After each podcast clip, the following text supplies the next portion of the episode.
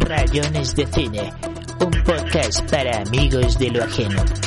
Buenos días, buenas noches, buenas tardes. Esto es Rayones de Cine, el podcast para amigos de lo ajeno, el podcast donde hablamos pendejadas, tonterías y estupideces, pero a veces también hacemos cosas serias como hablar de temas no muy comerciales, pero igualmente importantes, como es el caso del cine no narrativo o como dice nuestro invitado, los cines no narrativos. Para eso hemos traído un experto en el tema que es el analista y realizador cinematográfico Juan David Cárdenas. Así que sin más preámbulos, vámonos a escuchar directamente la conversación que tuvo lugar en agosto del año 2022. Yo creo que la academia es un lugar que permite cada vez menos, pero que como sea, por lo menos dentro, en los papeles y parcialmente en su praxis, permite dedicarse a, digamos, a pensar que tiene que ver con dialogar con gente para ver uno que, que, puede contestar y que puede generar contestando. Si uno dialoga con muertos cuando lee y que uno le paguen por, o por lo menos mi experiencia personal es que me paguen por leer y por escribir, es una, es una gran ventaja, algo que agradezco un montón. Pero en esa misma medida la universidad ha, ha vivido un proceso, no sé, relativamente reciente y yo creo que yo he sido la generación, digamos, como bisagra de ese proceso de transformación, de, digamos, modelación según el canon de la, de la empresa, ¿sí? Y, eso se ve a nivel del tipo de, de, directivas que empiezan a tomar las decisiones, una especie de arrinconamiento del lugar de los académicos en esos espacios, digamos, de los altos gobiernos, de, que, que son los que tienen las líneas más fuertes, digamos, de, de orientación. Y a nivel artístico, pues a nivel cinematográfico más bien audiovisual, eh, yo siento que las escuelas están muy asustadas, muy asustadas con la aparición de, por un lado, los nuevos medios y sobre todo las apropiaciones que han eh, ocurrido con los nuevos medios. Apropiaciones que yo en la mayoría de los casos no celebro porque me parece que son altamente aconductadas y aconductadas en un sentido del conductismo, es decir, están diseñadas según un automatismo eh, tristemente estricto que permite normalizar las conductas, pero que también, eh, digamos, estas mismas tecnologías, de manera muy, muy ocasional pero maravillosa, pues permiten cosas eh, muy poderosas que yo creo de manera muy genuina, muy espontánea, desafían los usos de la imagen más, digamos, próximos a, la práctica artística, ¿sí? e incluso a la práctica, incluso a la práctica comunicativa. ¿sí? Es decir, yo creo que eh, las facultades de, cine, de creación audiovisual, de eh, un poco no saben qué hacer con esto y ahí aparece la censura del académico, que, me parece que es una soberbia eh, que en, su interior está repleta de, de miedos. un mecanismo de defensa. Sí, es un mecanismo de defensa bastante pasivo-agresivo. ¿sí?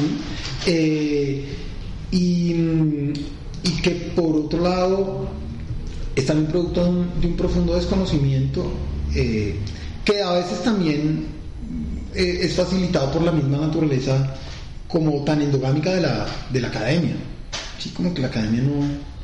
Pues es un mundo yo, yo, yo de nuevo lo siento muy maravilloso por, porque para gente con cierta sensibilidad a la que le gusta leer, escribir y conversar, eh, conversar de, una cierta manera, una manera altamente codificada también, eh, pues es, es, maravillosa, para muchos muy aburridora y tiene sentido que lo sea también.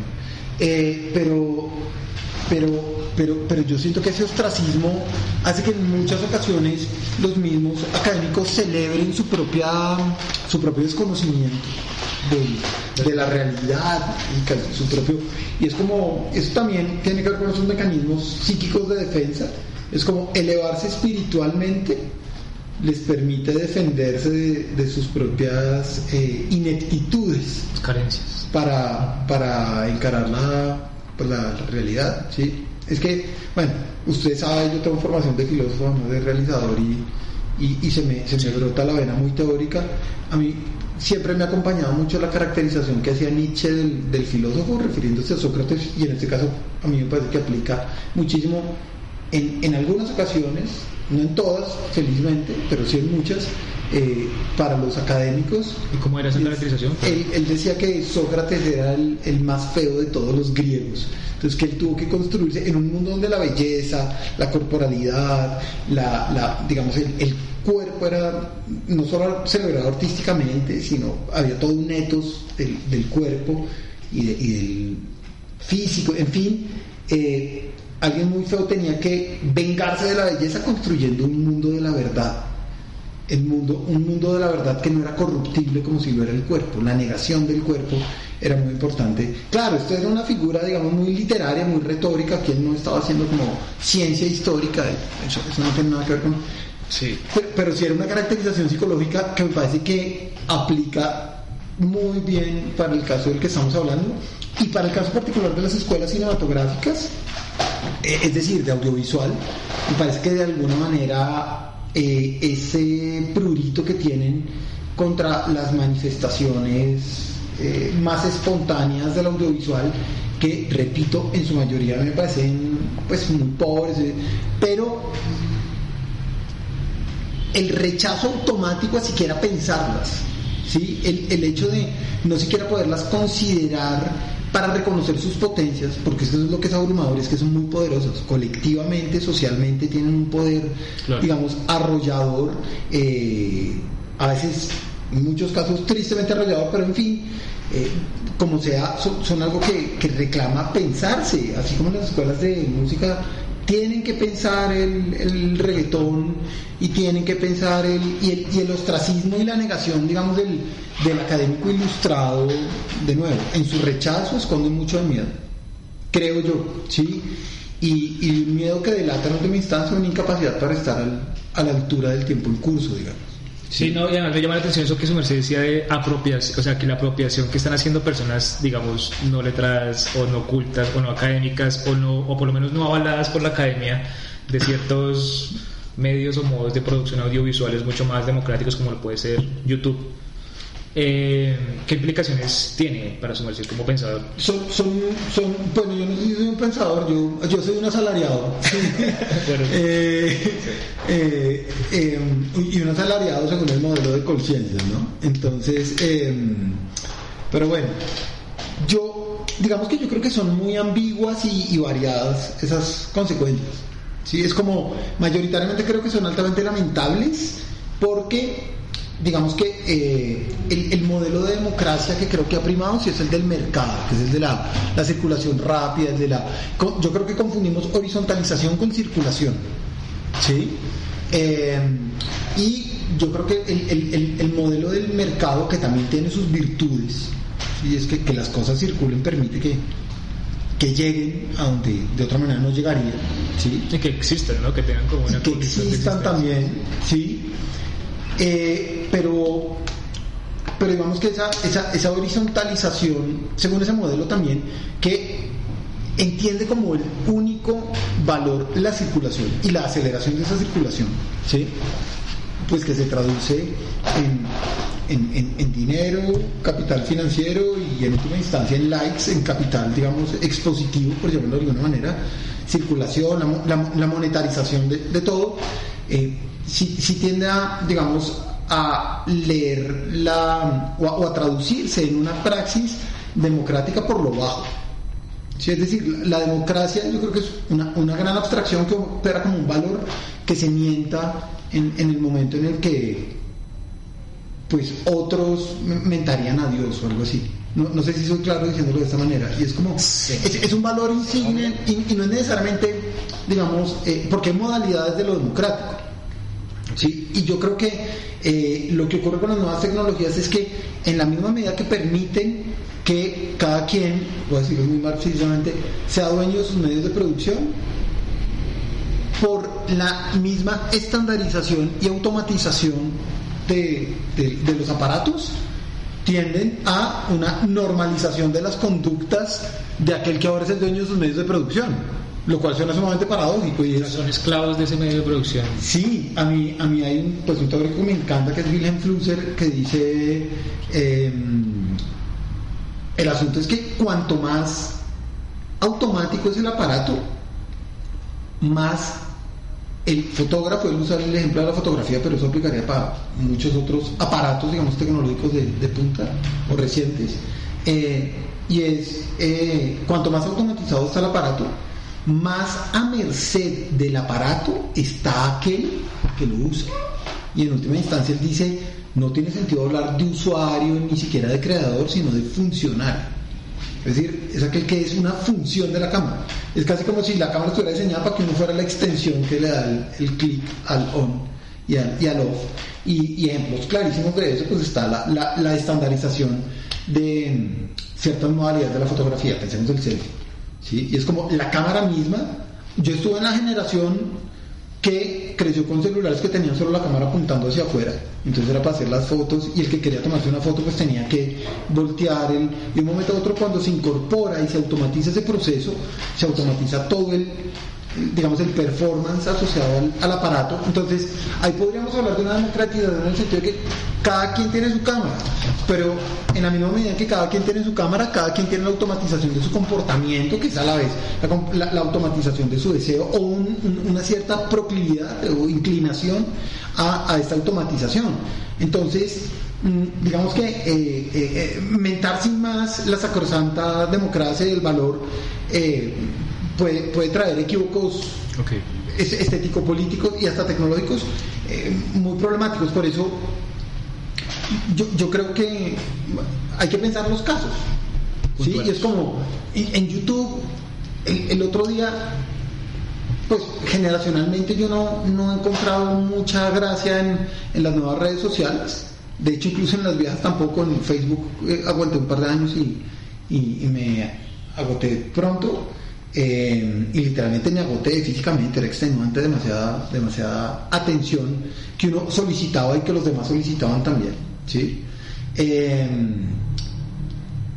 pero con YouTube, yo creo que con YouTube, le, leyendo el otro día, ah, no recuerdo qué teórico, él, él, decía, históricamente los contenidos de YouTube se han transformado a nivel de duración, a nivel de, digamos, el perfil al que le apuntan, y eh, señalado como YouTube se había vuelto, tal vez también por el, por el rezago generacional, una plataforma eh, de, un, de, un, carácter, digamos, eh, divulgativo distinto al que puede ser eh, Facebook incluso, Instagram TikTok.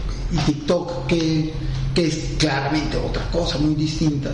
Y, y, y en YouTube eh, pues yo a veces me encuentro que es muy, muy ocasional unos, unos, unas chispas de vida, como de, generosidad audiovisual o sonora, que, que digamos, eh, eh, contra, van a contrapelo de esos usos, digamos, más aconductados a, a, los que tiende el usuario, digamos, poco inquieto de, de estas plataformas, ¿sí? Entonces, todo esto, a propósito de su pregunta de qué pienso de la cosa, es, es, es una vaina, digamos, como que, que, apunta en muchos sentidos, que contiene grandes promesas, pero también grandísimos, grandísimos peligros y, y sobre todo, pues una hora de, en, en, en una época de, de, tan alto nivel de conductamiento generalizado, creo yo. Pero, digamos, gente como, bueno, Germán Garmendia ya queda un poco viejo hoy en día, y me decía hablar de youtubers viejos hoy en día ya es un poco raro, pero, pero sí, ¿no? Se habla de reggaetón Ese es el chileno. Sí, el chileno. Que, que, incluso después empezaron a editar libros, ¿no? Y, y, que, y, que, mucha gente hoy en día no le apunta a voy a estudiar una carrera de cine, audiovisual, de comunicación o eso, sino quiero ser youtuber porque sé que eso da plata, si pego, Planeta me va incluso a editar un libro, así yo no, yo no escribo. Entonces, ¿será, será que las academia, la academia le tiene miedo a, a, ese tipo de como de manifestaciones, de, de, de sí. paros? Hay nuevos paros, la gente no quiere ser Scorsese, sino quiere ser Germán Garmendia. Totalmente, totalmente. Yo creo que la academia le tiene miedo y tiene por qué tenerle miedo también. Es decir, vuelvo con, con, con esa odiosa actitud. Eh, eh, en el sentido de no, no, poder ser concluyente ante el fenómeno, decir, de este lado están los buenos y de este lado están los malos, o es así o así, sino yo creo que el fenómeno es, de nuevo, sumamente, eh, digamos, eh, ambiguo Y es, por un lado, creo que eh, esos nuevos focos, ¿sí? hay una nueva epistemología, creo yo, que, pero es la del mercado, ¿sí? que hace que, digamos, el, el, modelo de humanidad y el modelo de sapiencia, digamos, de, de oficio también, de, aquello que aspiro a ser para ser un, un ser humano, eh, demostrar, no sé, realizado, eh, pues depende de un conjunto de variables eh, en las que el automatismo, por ejemplo, del algoritmo se vuelve importantísimo, que hace que empiece a salir la más gente en virtud de ciertos gustos, y hay una vaina muy jodida, que es el gusto. Es decir, muy jodida es porque el gusto es muy poderoso, pero el gusto hay que saberlo gobernar. ¿Sí? Y creo que en un proceso de formación no solo se trata de entregarse al gusto, sino de entregándose al gusto, saber tomar una posición en relación a aquello que a uno le, le atrae. Porque pues, es como en la vida, y como uno ama perdidamente a alguien, se enamora y después cuando lo conoce, uno entiende que tiene que aprender a domar su, su, deseo, su amor, su entrega, así como la otra persona tiene que aprender a domar su deseo, su amor, su entrega, en ambos casos también su capacidad de demanda. Porque entregarse siempre es solicitar también, ¿sí? Y, para el caso de la pedagogía o, de la, del aprendizaje y del, modelo de humanidad, esas categorías a mí me cuestan mucho trabajo, pero yo, yo, lo pienso más en términos de deseo. Cuando, digamos, la, la, la enseñanza, el aprendizaje, la formación, que es una palabra que me gusta más, eh, se enfrenta, no, ni siquiera se enfrenta, sino se arroja como por un tobogán donde la, gravedad se encarga de hacer el resto. ¿sí? Eh, pues eh, digamos que veo, veo también grandes peligros.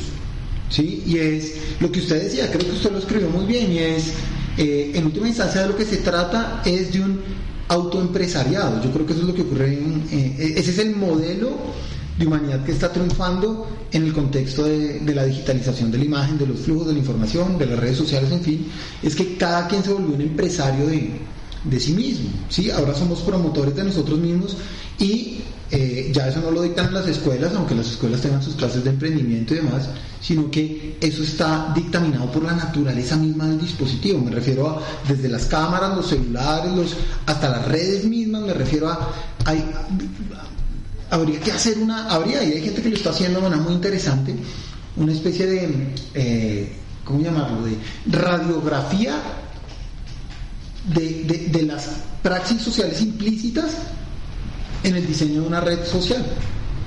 Toda la disputa en relación al dislike, el por qué no aparece, por qué se aparece, eh, eh, de, qué manera están diseñadas, cuándo empiezan a aparecer los suscriptores y por qué empiezan a aparecer eh, como una cantidad, cuándo la línea de tiempo de YouTube, algo que pues creo que es relativamente reciente le empieza a mostrar a uno los puntos de mayor cantidad de repeticiones, de no sé qué, y es como aquí qué, qué tipo de normalizaciones en términos de haz lo que quieres hacer, que en última instancia es consumo están operando y a nivel de quien produce las imágenes es consúmeme en virtud de un modelo de negocio eh, en el que yo soy el productor y a la verdad la, mercancía. ¿sí? Eh, y eso contrastado con las universidades, en general, con, el modelo educativo, digamos, más disciplinar, o disciplinario más bien y disciplinar también, ¿sí? muy conductado según la, una, división como de los saberes, eh, pues naturalmente pues debe ser objeto de sospecha, ¿sí? porque justamente por su naturaleza disciplinar, eh, instituciones como el colegio, la universidad, que en gran medida pues replican digamos, la institucionalidad, la oficialidad, porque están reglamentadas por un Ministerio de Cultura, un Ministerio, perdón, de Educación, un Ministerio de Educación que responde, digamos, a, políticas de Estado y, el Estado es un gran administrador de la gran fábrica que es, pues, un país, ¿sí? Eh, pero que, como sea, no, no responde sin más a la idea del yo quiero o me gusta, sino es como de alguna manera lo, enfrenta uno al... Eh, pues a eso que llaman también las autoridades, que son profundamente ambiguas, porque hay estar ante las autoridades sin criterio es formar para la obediencia. Y en eso sí que creo que, ese creo que es el gran, eh, digamos, eh, el, el, aspecto negativo que se pudieron muy bien explorar las, las redes sociales. Y es denunciar con muchas razones a la universidad de estas instituciones como altamente disciplinarias, altamente eh, prohibitivas, en fin, ¿sí? Pero por otro lado, de nuevo, eh, ese, ese, digamos, esa institucionalidad también eh, orienta, canaliza desde el, desde el ejercicio, digamos, desde un ejercicio que, que, no está mm, meramente, que no solo se satisface en la idea del yo quiero, me gusta. No sé si soy claro, creo que sí, es un poco abstracto. Si no lo edito ya, pues. No, pero sí, sí es molestar. Es que ah, hubo, una cosa que me, me, llamó mucho la atención del filósofo que citó a propósito de como del, del operador siendo esclavo del dispositivo en la medida que el dispositivo cada vez está más automatizado. Y me acuerdo mucho del caso de, de Robert Rodríguez que empezó a, a trabajar en, en, video como desde hace una vez en México en adelante y que, y que, el hecho de empezar a trabajar en video y, abandonar el cine, cuando, cuando hacía cine creo que su DP era Guillermo Navarro y cuando empezó a trabajar en video su DP es el mismo, ¿no? Entonces como que el tipo, lejos de, o sea, como el tipo siempre tenía una filosofía de moverse a la velocidad del pensamiento, o bueno, digamos una, una manera de hacer, de moverse a la velocidad del pensamiento y siente que el video le permite matar al intermediario y moverse a la velocidad del pensamiento. Entonces, en ese sentido, ese video no sería, o sea, no estaría esclavizando a Rodríguez, sino lo estaría de alguna manera liberando, emancipando, o igual lo está esclavizando. Pues digamos que es, es problemático, porque claramente yo pienso en, en, en, un director de otro espectro que ha hecho mucho cine así y ha teorizado sobre, digamos, teorizado en sus entrevistas, que es Pedro Costa, ¿sí? el, el portugués, este que mezcla documental, ficción y cuyo cine es difícil ¿sí?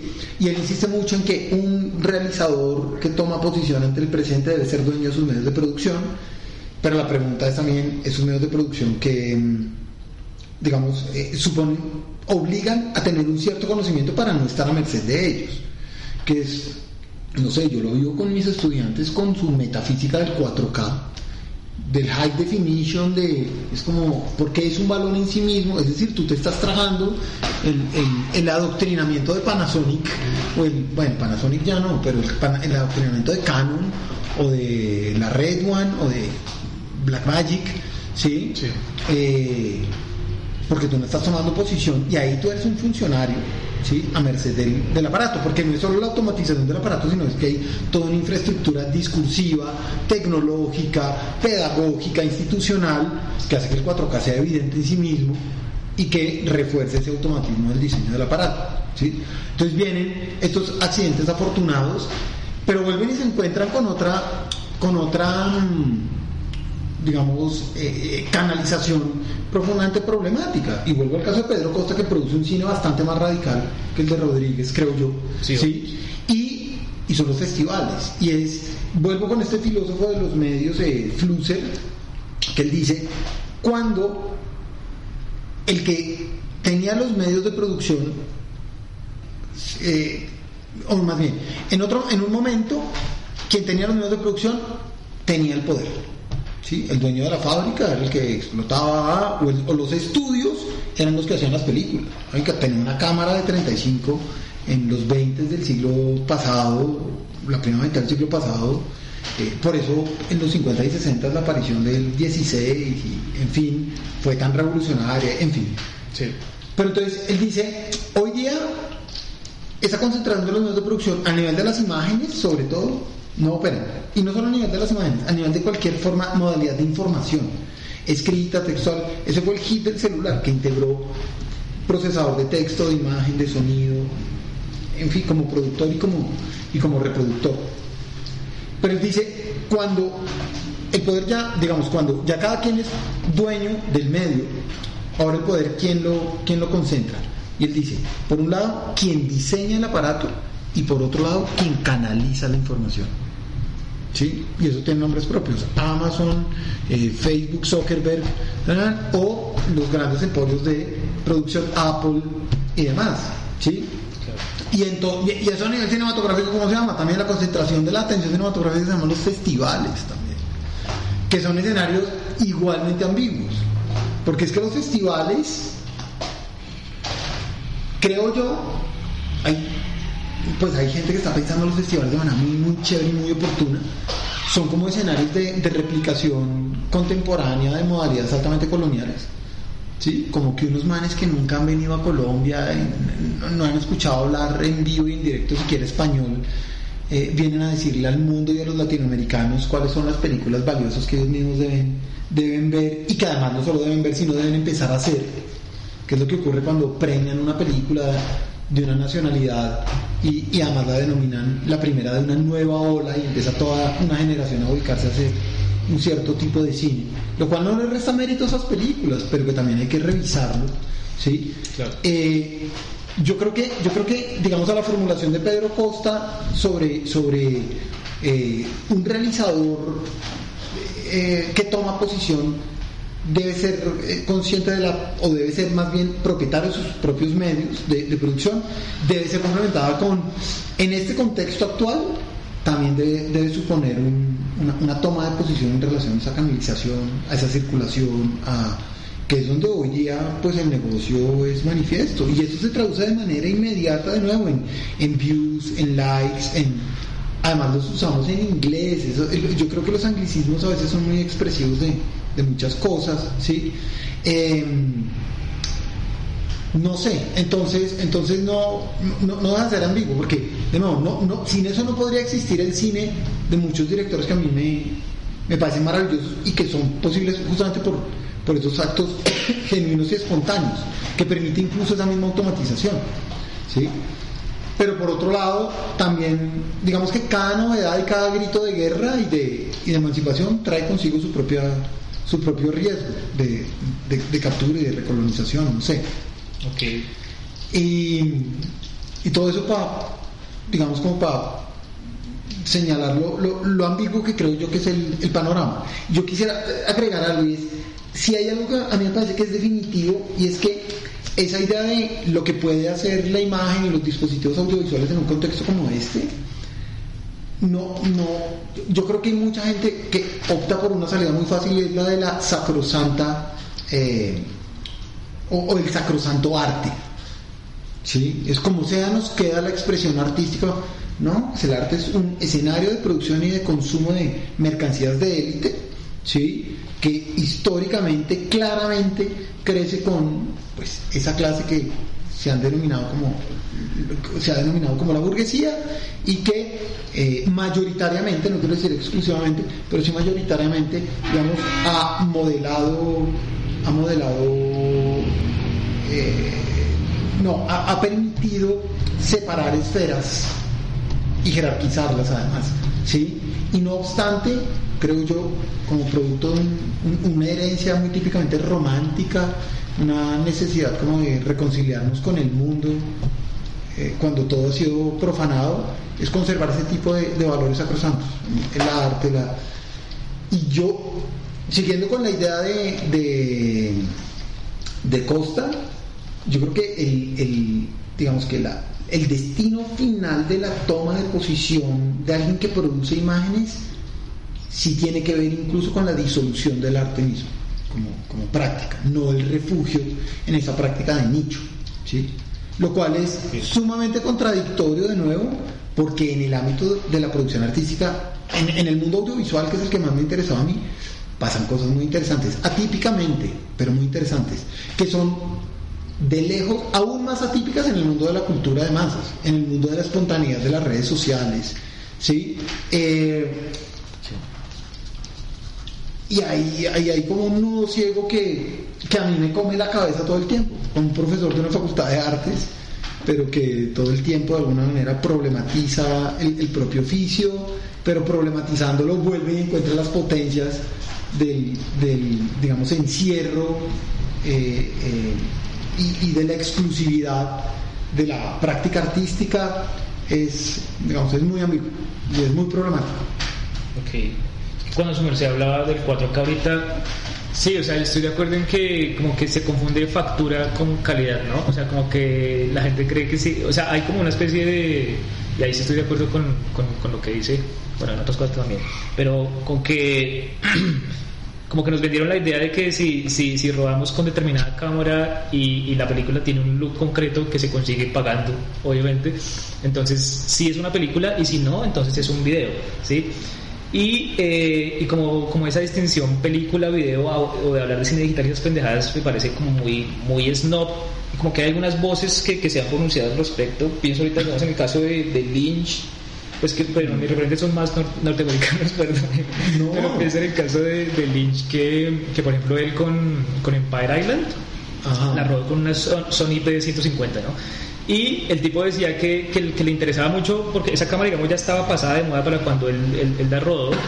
Y, y, como que muchos le cuestionaron su decisión, pero él decía que, que, le gustaba mucho ese look y que le parecía un look que se acercaba como a su estética de lo onírico y demás y que, y que le parecía que, que mayor resolución iba a dejar ver las costuras del artificio, ¿no?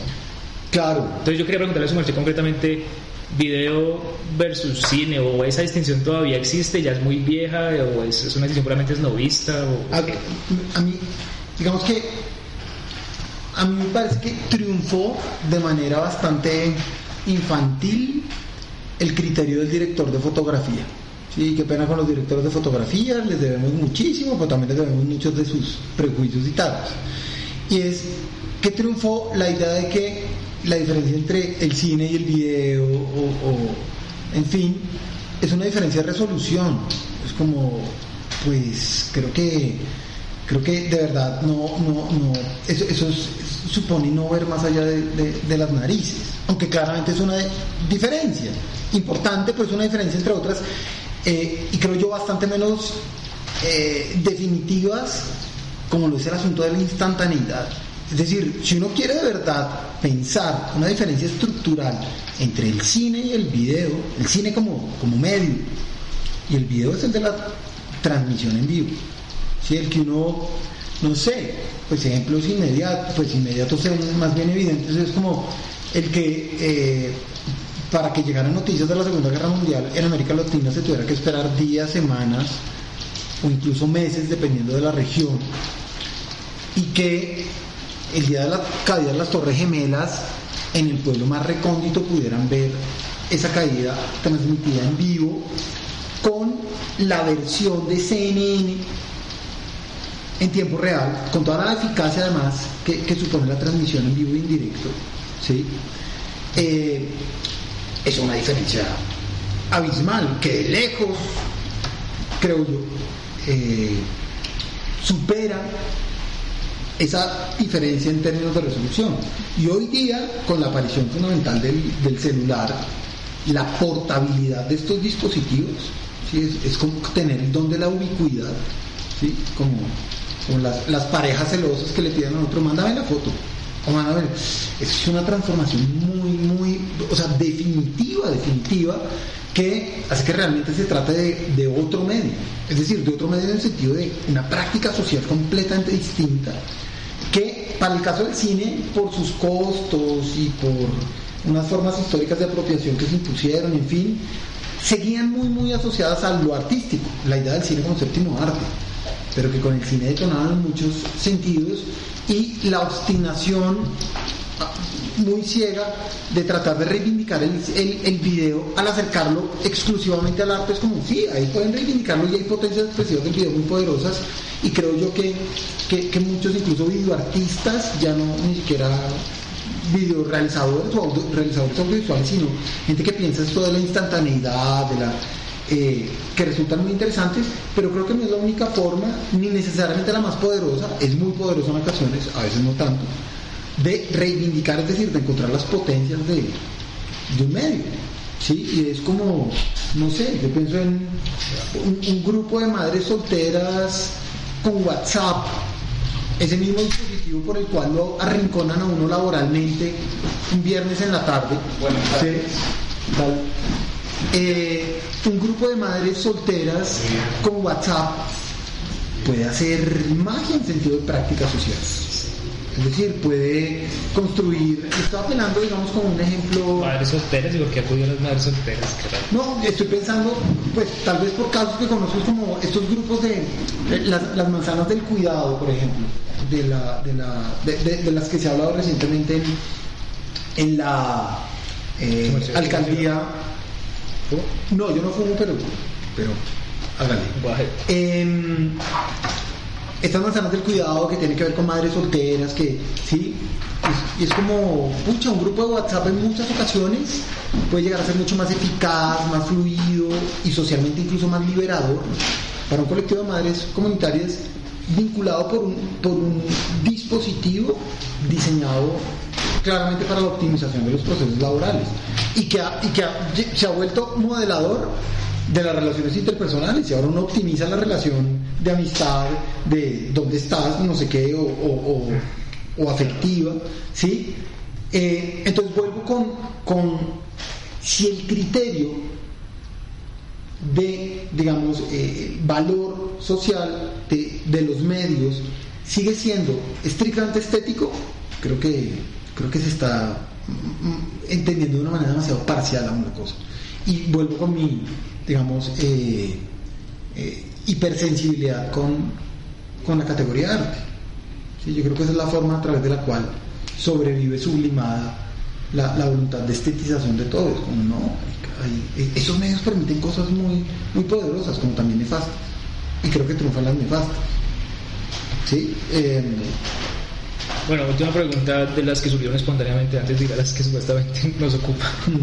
Eh, es que cuando, cuando su merced hablaba de YouTube no pude evitar pensar en Life in a Day, en la película esa que hizo eh, pues Scott Free, Ridley Scott y Tony Scott, pero que en realidad la hizo Kevin McDonald, que era como decirle a la gente, capture algo este día concreto, luego súbalo, vamos a hacer una selección y, y armamos con eso una película y que después hubo secuelas y que incluso hubo una película de- parecida en la nacional, ¿no? Entonces ese tipo de, de, de- de usos...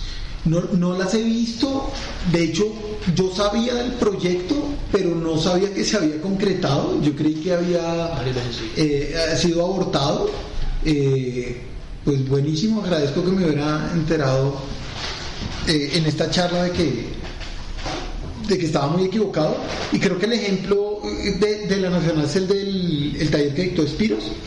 No, no, no, ¿Es se otro? hizo la película, creo que la hizo, no sé si fue Rubén Mendoza, Ah, creo que él también había convocado. a- o La Vida en la Nacional o algo así. Sí. y que era como, como parte de la franquicia que, que había empezado con Life in a Day, que fue como Sí. en 2010, creo que fue que, Sí, que empezó ese, ese fenómeno.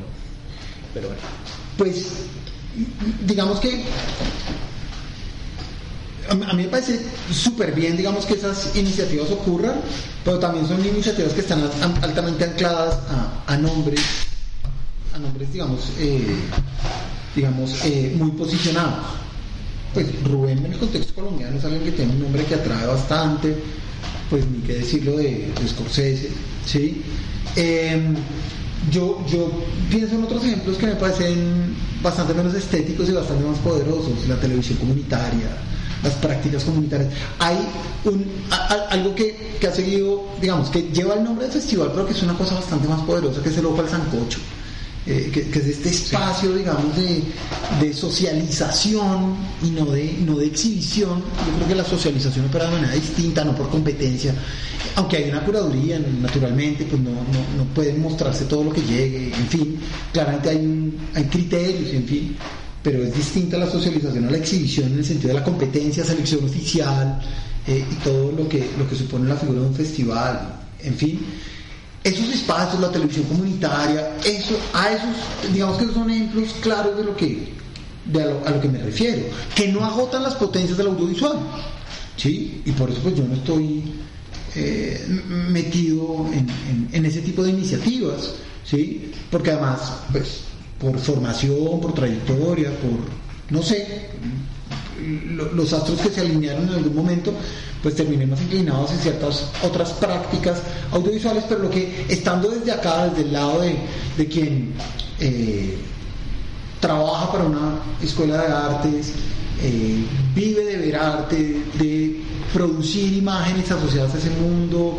eh, en fin, así sea de manera resbalosa, huidiza o no tanto, no sé. No me, no me impide, como creo que a mucha gente, y no solo del mundo del arte, ver que esa no es la única posibilidad de exploración poderosa, potente de esas nuevas tecnologías. ¿sí? Entonces, puntualmente usted me pregunta por esos ejemplos, realmente no podría decirle mucho porque no conozco lo concreto de su desarrollo, tanto que creí que habían sido abortados. ¿sí?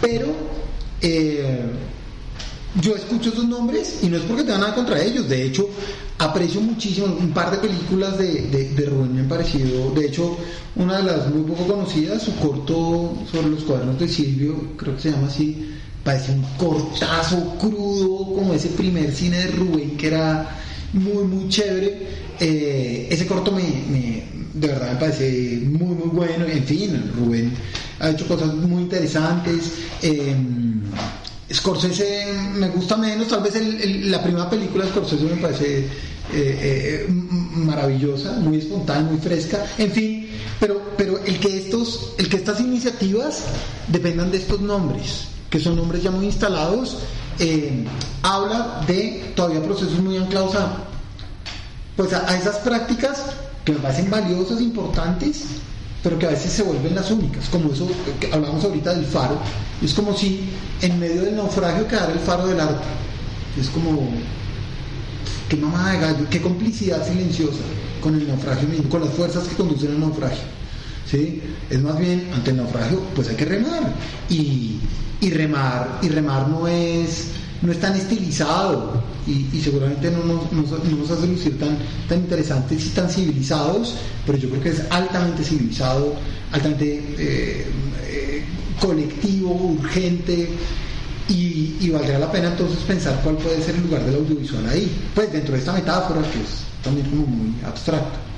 Ok, pues bueno, el cineasta que mencioné era Ridley Scott, que era el productor, ah, no Scorsese. No, pues. Pero ya que se metió con Scorsese, que es mi papá, porque no le gusta casi Scorsese? ¿Qué, es lo que, digamos, no, no, le, no le atrae a Scorsese? ¿Sabe qué? Me, me cogí a quemar ropa con esta pregunta, no me lo había preguntado. Eh, y, y, pues le respondo de una manera muy, muy intuitiva, es nunca he logrado conectarme con, con sus películas eh,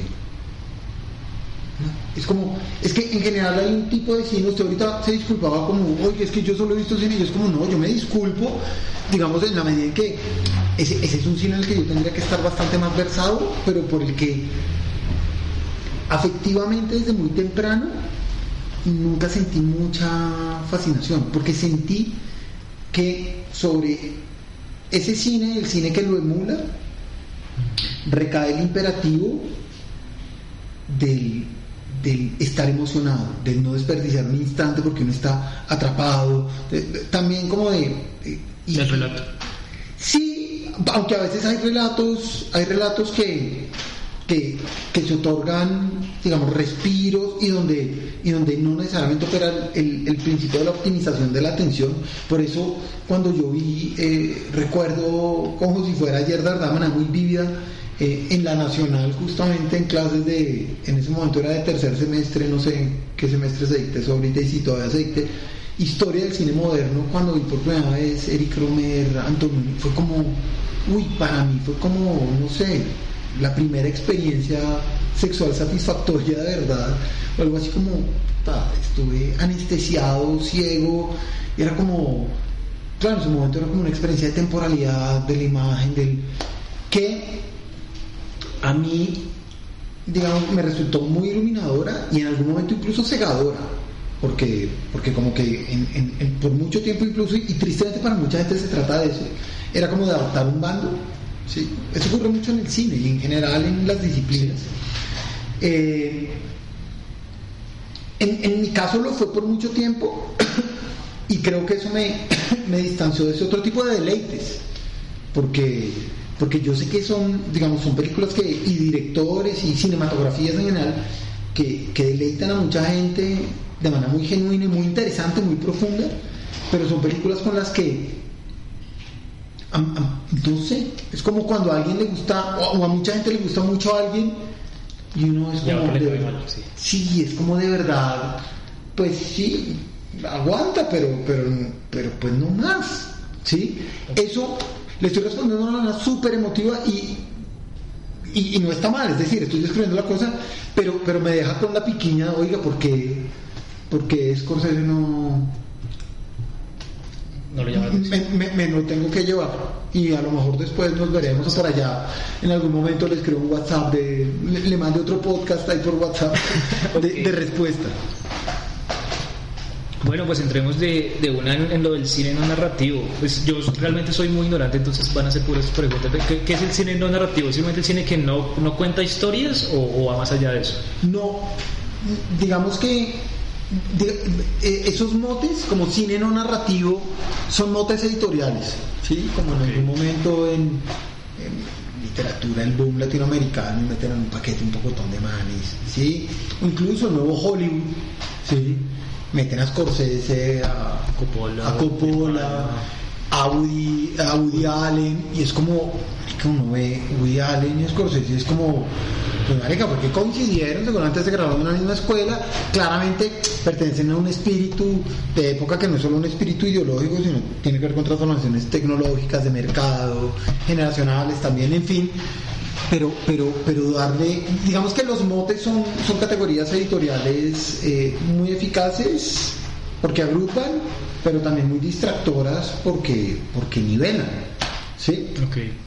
Y yo creo que eso del cine no narrativo eh, es, es- es- está, digamos, dentro de esas categorías eh, que sirven para darle título a algunos libros, unos más buenos que otros, más interesantes, o para agrupar ciertos autores, pero que son autores, digamos, completamente distintos. Incluso dentro de cinematografías nacionales, pues apuntan a cosas muy, muy distintas. Entonces yo no, digamos que yo no usaría el término cine no narrativo, aunque lo usamos nosotros para darnos un motivo para venir a, a charlar después de mucho tiempo de no vernos.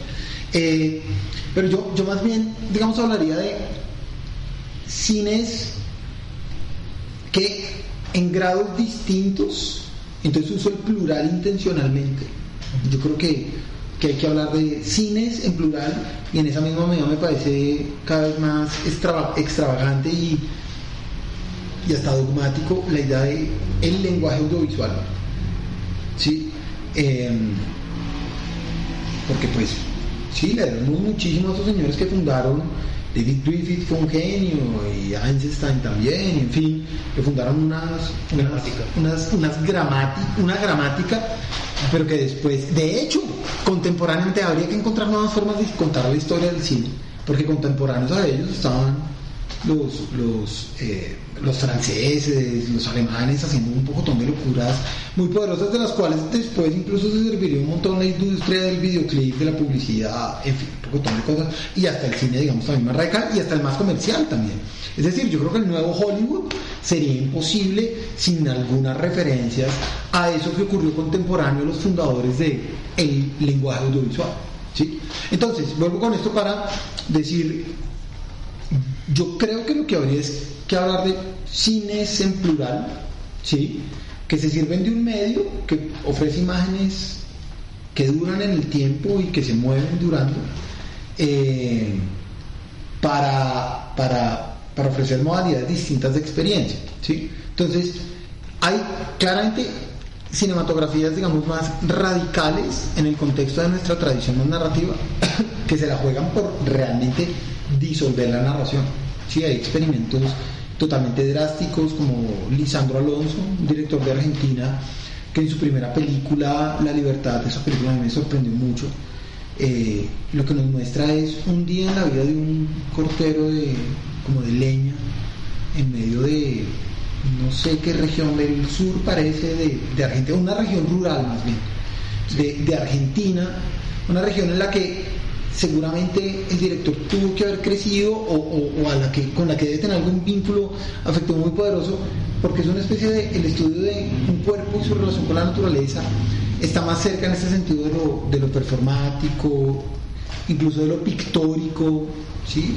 pintores que se dedicaban a hacer aparecer un cuerpo en un gesto, en fin, donde claramente el, el- el propósito, entre otros, pasa por la liberación de- del cine de la idea de, de contarnos en un sentido más secuencial.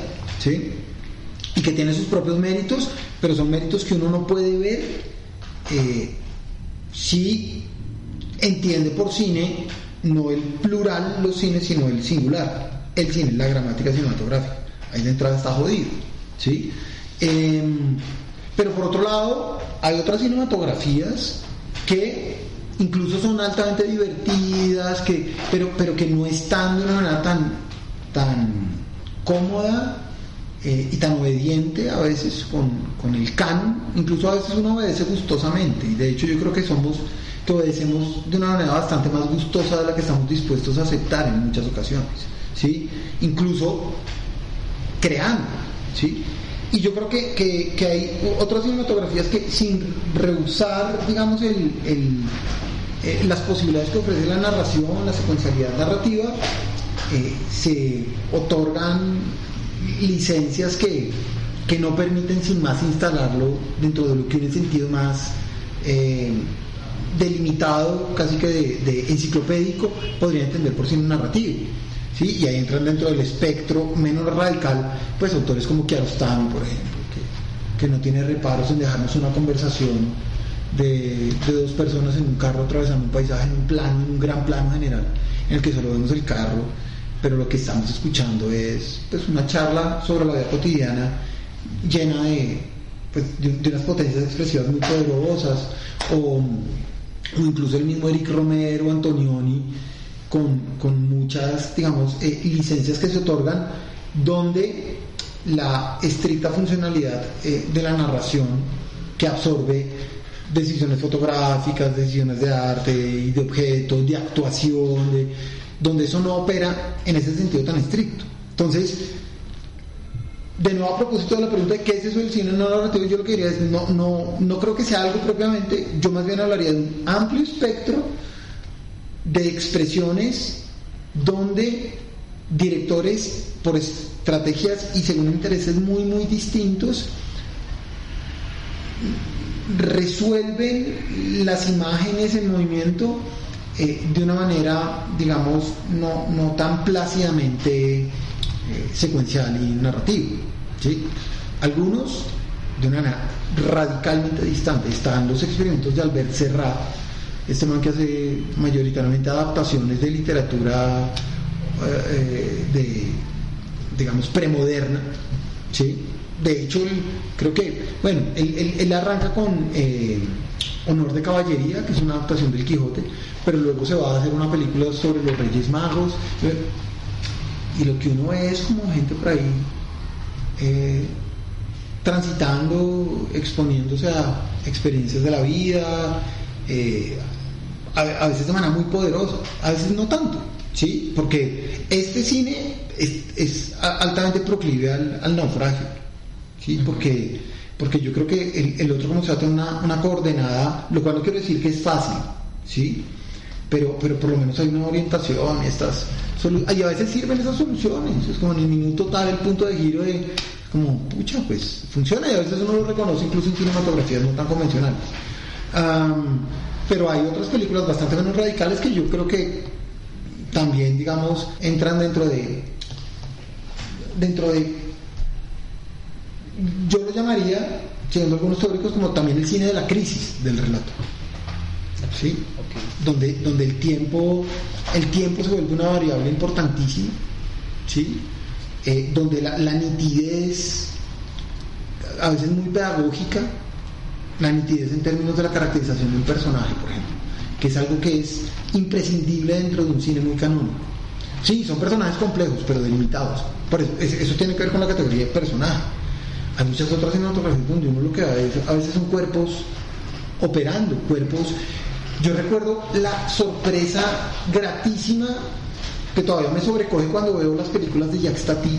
La primera vez que vi Playtime era, era como, este man es un acróbata que está pensando cinematográficamente, pero de una manera tan cinematográfica propia en el sentido de Tati y tan propiamente cinematográfica en el sentido audiovisual que era como como pucha eh, aquí hay aquí hay un mundo de exploración de las posibilidades expresivas del audiovisual que solo alguien que viniera del circo como Tati podría encontrar. Pues cuando digo solo es una hipérbole que estoy usando para para magnificar su obra, pero, eh, pero quiero decir que, que alguien que de verdad eh, que, sea ajeno y tal vez hasta hostil a las iniciativas no narrativas, pero muy sensible a la coreografía, casi que a la física. Es como, a mí siempre me ha inquietado mucho como, como Tati escribió los guiones de, de mi tío, sobre todo de Playtime, de Traffic, de sus experimentos más radicales, porque son altamente coreográficos. Es como este man casi que tuvo que haber trabajado, al momento que yo siento que tuvo que haber trabajado Michael Jackson para armar sus conciertos, una manera muy espacial, coreográfica, ¿sí? Em, y es como, ahí hay unas potencias que estarían arruinadas si eh, una, una sensibilidad afín al primado de la narración, las hubiera gobernado o las hubiera orientado. ¿Sí? Eh, y lo que yo creo es que a veces vuelve, digamos, como difícil hablar de, esto es porque se habla poco de eso, y a nivel teórico y a nivel, cuando digo teórico es no solo los, los que escriben libros gordos que se consultan en las bibliotecas de las universidades, sino incluso a nivel de la, de la, de la de los blogueros de, internet, a nivel del comentario, a nivel de... Es escaso lo que, lo que se aventura la gente a decir, digamos, de formación más institucional, como también en una, digamos, autodidáctica. ¿sí? Eh, y hay una vaina, a mí me parece que hay un prejuicio que nos hemos tragado siempre, y es la idea de que hay un cine fácil e inmediato y a este otro cine difícil, exclusivo y excluyente que reclama formación de es como nos tragamos de entrada a la industria cultural, es decir, la naturalizamos.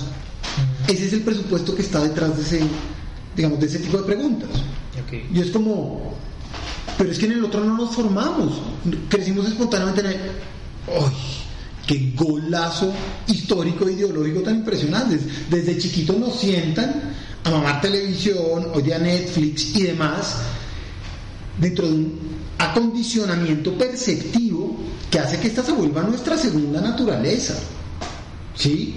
Pero que, em, visto en perspectiva, responde a todo un proceso, digamos, eh, pedagógico no institucional, no institucionalizado, difuso pero permanente. ¿Sí? ¿Soy, soy claro? Sí. Y eh, pues eso hace que el otro aparezca necesariamente como excluyente, como excluyente. Ahora, las instituciones que están dedicadas a él tienden en muchas ocasiones a, comportarse de esa manera. Vuelvo con el asunto de los festivales. ¿Sí? que son los epicentros. Los festivales son, a mí me parece una figura sumamente ambigua porque ellos hacen posible que circule un cine que de otra manera no circularía. ¿Sí? Pero sus estrategias para llamar la atención, para hacer posible que circule, son las de la exclusión. Y vuelvo con esa, esa, terminología que utilizan, selección oficial, ¿sí? Eh, competencia. Además, em, ellos se sirven de muchos de los aspectos, digamos, más eh, de élite del cine más comercial.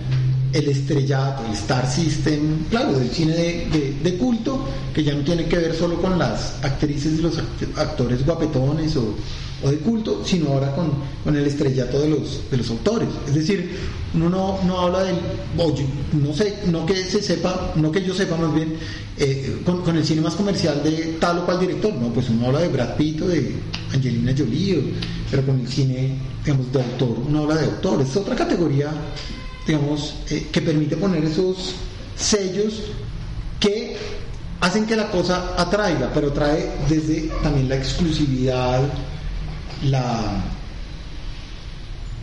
la, separación, la distinción, que es lo que yo creo que ocurre cuando el cine se emparenta ya no como séptimo arte, es decir, el arte de arte, sino como arte de élite, arte de, de, alta cultura, ¿sí? Que son los festivales y sobre todo las secciones especializadas, ¿sí? Eh, que llaman la atención justamente por su distinción. Y es una situación profundamente ambigua, repito, porque se supone que son cinematografías que cumplen una función estética y social, la de ampliar posibilidades perceptivas, desaconductuarnos en relación a la imagen, en relación a la vida, en relación al tiempo, a las relaciones interpersonales, a en fin,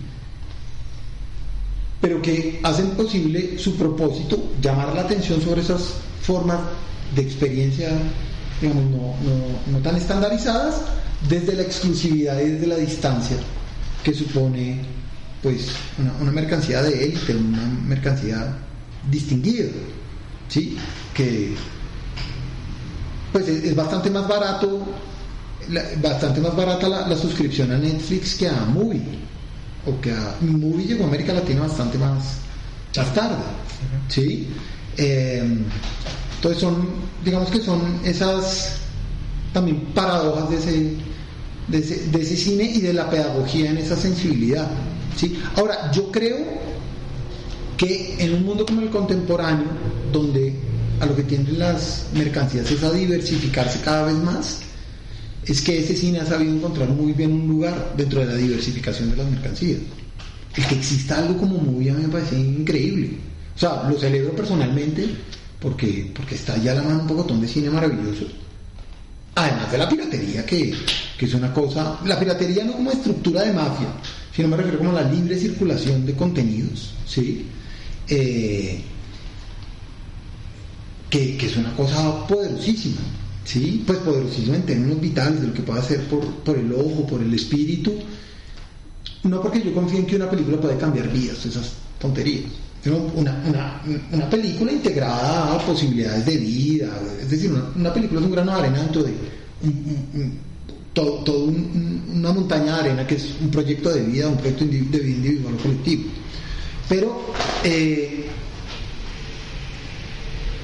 el que aparezcan pues espacios como, como muy o el que se haya hecho tanta fuerza por porque apareciera la cinemateca eso me parece una vaina fenomenal ¿sí? me parece clave.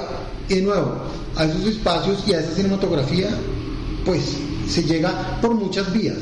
Yo yo personalmente la experimenté por la vía de la curiosidad pero también por la vía del esnovismo personal y, colectivamente lo reconozco. A veces es como estar dentro del parche de los, de los poquitos es chévere y uno empieza y llega ahí y le encuentra un gusto y de un momento a otro pues está en un placer genuino que ahora se siente más genuino que antes, porque tal vez antes también lo era, no sé, ¿sí? Eh, es, es, pero quiero cerrar repitiendo la idea que ya que, que señalé antes, y es el que esto nos parezca que reclama formación es porque hemos naturalizado otra formación implícita a la que estamos arrojados desde el, arrojados desde el principio, que es la de la industria cultural.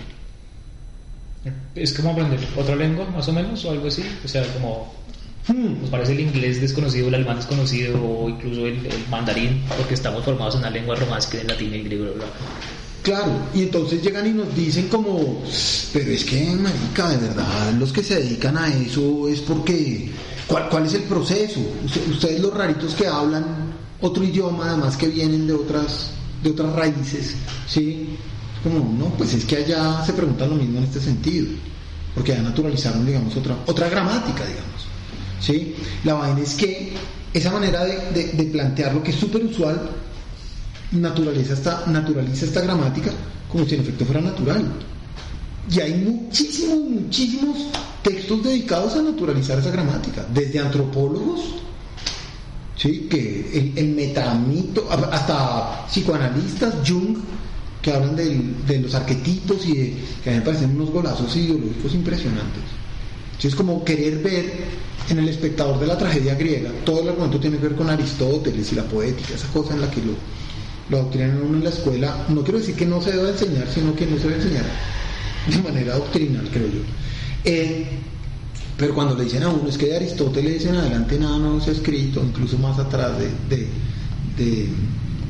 eh, Homero en adelante nada no se ha, se ha contado, es como, me estás diciendo entonces que el- el espectador de la tragedia griega era un espectador, un prototipo de espectador de Spielberg en el presente, es un golazo ideológico muy, muy difícil de tragar. ¿sí?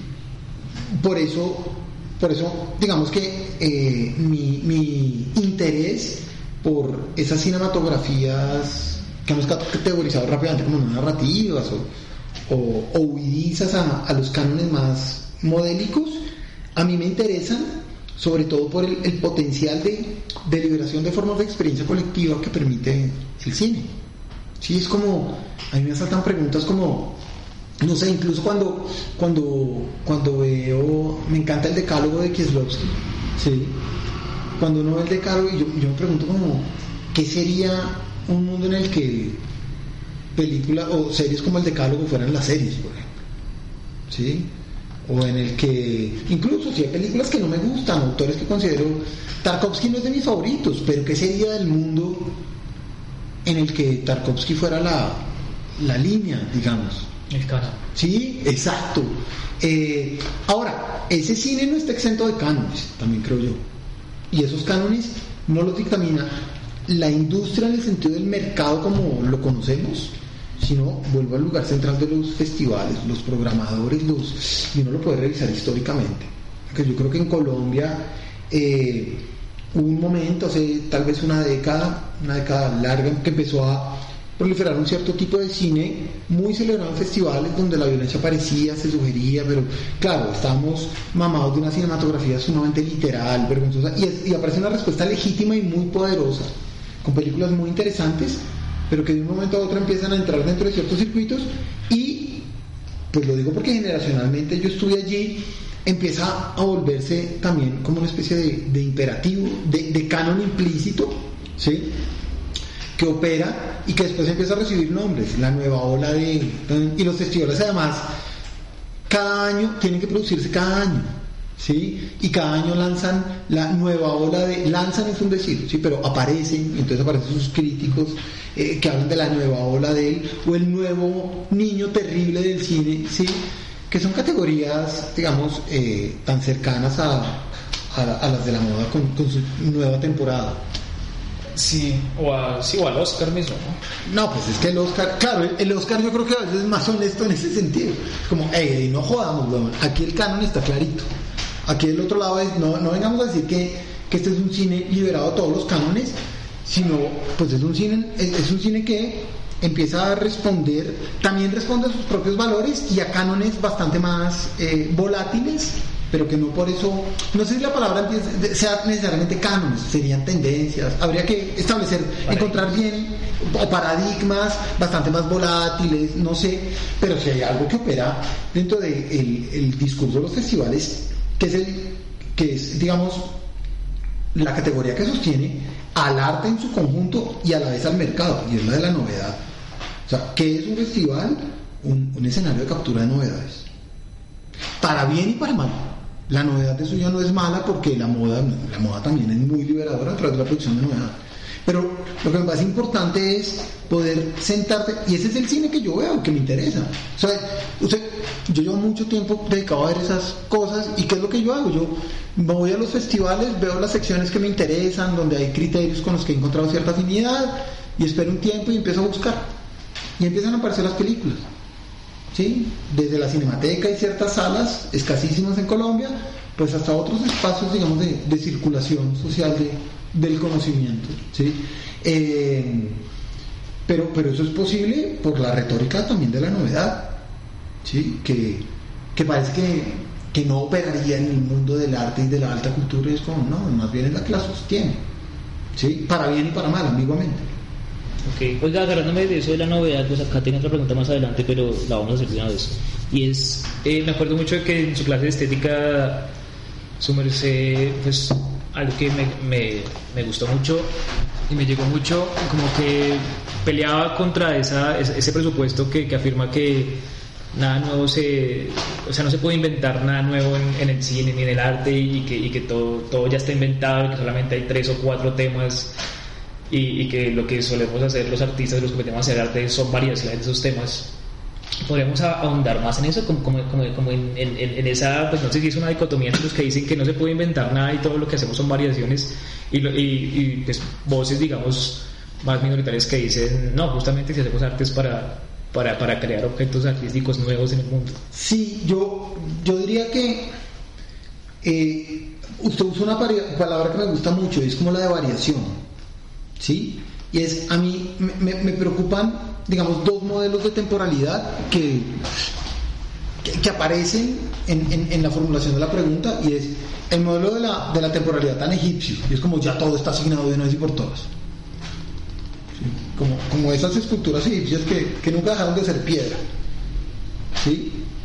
Entonces aparece toda esta hipótesis de los arquetipos y de los... Entonces de nuevo nos meten el golazo de que de que la democracia griega es la democracia moderna, es como, no, no jodas, máquinas y capitalismo, es decir, el capitalismo industrial no es la misma democracia, no estamos hablando de lo mismo, aunque usemos los mismos términos y podamos encontrar resonancias, claramente no, ¿sí? Entonces, por un lado me preocupa ese modelo tan, tan eh, estático que, que casi que suprime el tiempo y que lo que hace es proyectar de manera retrospectiva hacia el pasado el estado actual de cosas, que es lo que ocurre con todos los ideólogos, digamos, más canónicos del cine, que apelando a los arquetipos, pues dicen de nuevo, el espectador de la, de la tragedia griega en última instancia es un, un, primer borrador que todavía no sabía que le gustaba el cine, pero de Spielberg, y es como, pues si uno hace un poquito de historia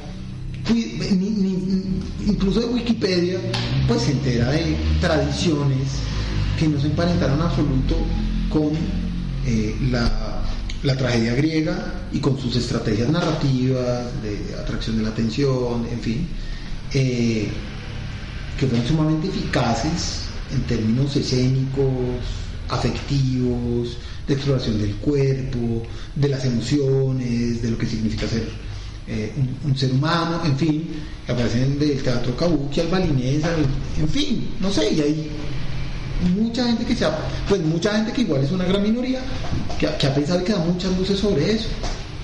De hecho, a mí me encanta uno de los libros, digamos, más no sé si canónicos, pero, pero muy citados sobre la tragedia, que es La muerte de la tragedia, el libro de Steiner. El primer párrafo a mí me parece muy poderoso y estamos hablando de una grandísima autoridad en el tema. Y él empieza diciendo, la tragedia como, digamos, eh, forma de la sensibilidad, pues no es común, a todos se nos mueren personas, o tenemos rupturas, o nos duele el paso del tiempo, es decir, estamos arrojados de alguna manera a la muerte en sentido literal y figurado. Ahora, la tragedia como forma expresiva, artística, es privativa de los griegos y de la tradición de Occidente.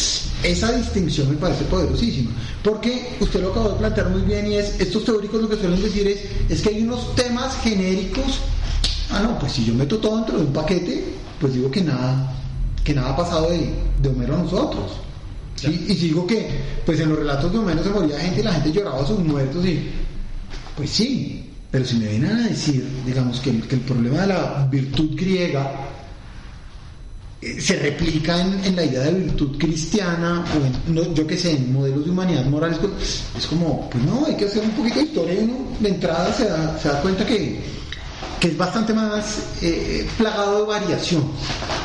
Pero entonces, por un lado, ese modelo de temporalidad me parece muy problemático porque, de nuevo, me parece que es una perpetuación del estado de cosas en el presente y para el caso del cine es la perpetuación de la cultura de masas como la conocemos y como ha triunfado comercialmente hacia pasado. Y es proyectarla hacia el pasado para legitimarse. Es la construcción de una gran ficción histórica, como lo supieron hacer, como lo han sabido hacer muy bien desde el siglo XIX los estados que se cuentan sus grandes relatos para decirnos cómo estamos mejor ahora que antes. ¿sí? Es como, no, había formas de esclavitud bastante más democráticas incluso, si es una paradoja. Pero por otro lado, está el modelo de la novedad, ¿sí? que, eh, en el que creo yo coinciden el mercado y, el arte. No solo el mercado del arte, incluso la alta cultura. ¿sí? La idea de, este es el pequeño genio, la idea de genio tiene que ver con la de novedad, la generación de, digamos, de, de la creación de imagen en sentido literario, musical o visual, audiovisual, la creación de imágenes como la naturaleza sabe crear, digamos, sus, nuevos seres, únicos y singulares. ¿sí? Eh, es, otro modelo, digamos, lo que, me, lo que me preocupa es la idea de desarrollo, una evolución de las de las eh, de, las prácticas artísticas en general de la vida de la vida humana, que es sumamente útil para todos los discursos, digamos, del progreso y hoy día en términos económicos del desarrollo. Si es como sea esta utopía de que la novedad nos conducirá, nos, conducirá finalmente como una especie de, de Edén perdido, ¿sí? Eh, que es la gran promesa del capitalismo y, y, del tecnocapitalismo. Es como cuando las máquinas trabajan por nosotros, cuando las, en fin, todos estos imaginarios eh, edénicos que también tienen su contracara en los más apocalípticos, que hoy día han triunfado y me parece que son sintomáticos de, de una, de una gran sensación de derrota colectiva en el presente, de una gran impotencia, que se traduce por otro lado en, depresión compartida. Pero entonces, ese otro modelo también me parece sumamente problemático, ¿sí? A mí, a mí, digamos que yo pienso, claro, cuando yo le dictaba esa clase era, creo que era una persona muy distinta a la que soy ahora. No sé si para bien o para mal, ¿sí? Eh, uno tiende a pensar que para bien, también por, amor propio y por, por no, dejarse llevar por las fuerzas gravitacionales en el peñasco de la existencia, digamos. Fue 2009, ¿no? Entonces imagínense, 13 años alrededor. Eh, ahora yo, yo, lo que creo más bien es que hay es como variaciones, ¿sí? Eh, variaciones en las que el, pasado y el presente están en permanente contacto, pero no es un contacto de, permanencia, de, de, su, de, sí, de, de, permanencia al modo de los arquetipos que sobreviven.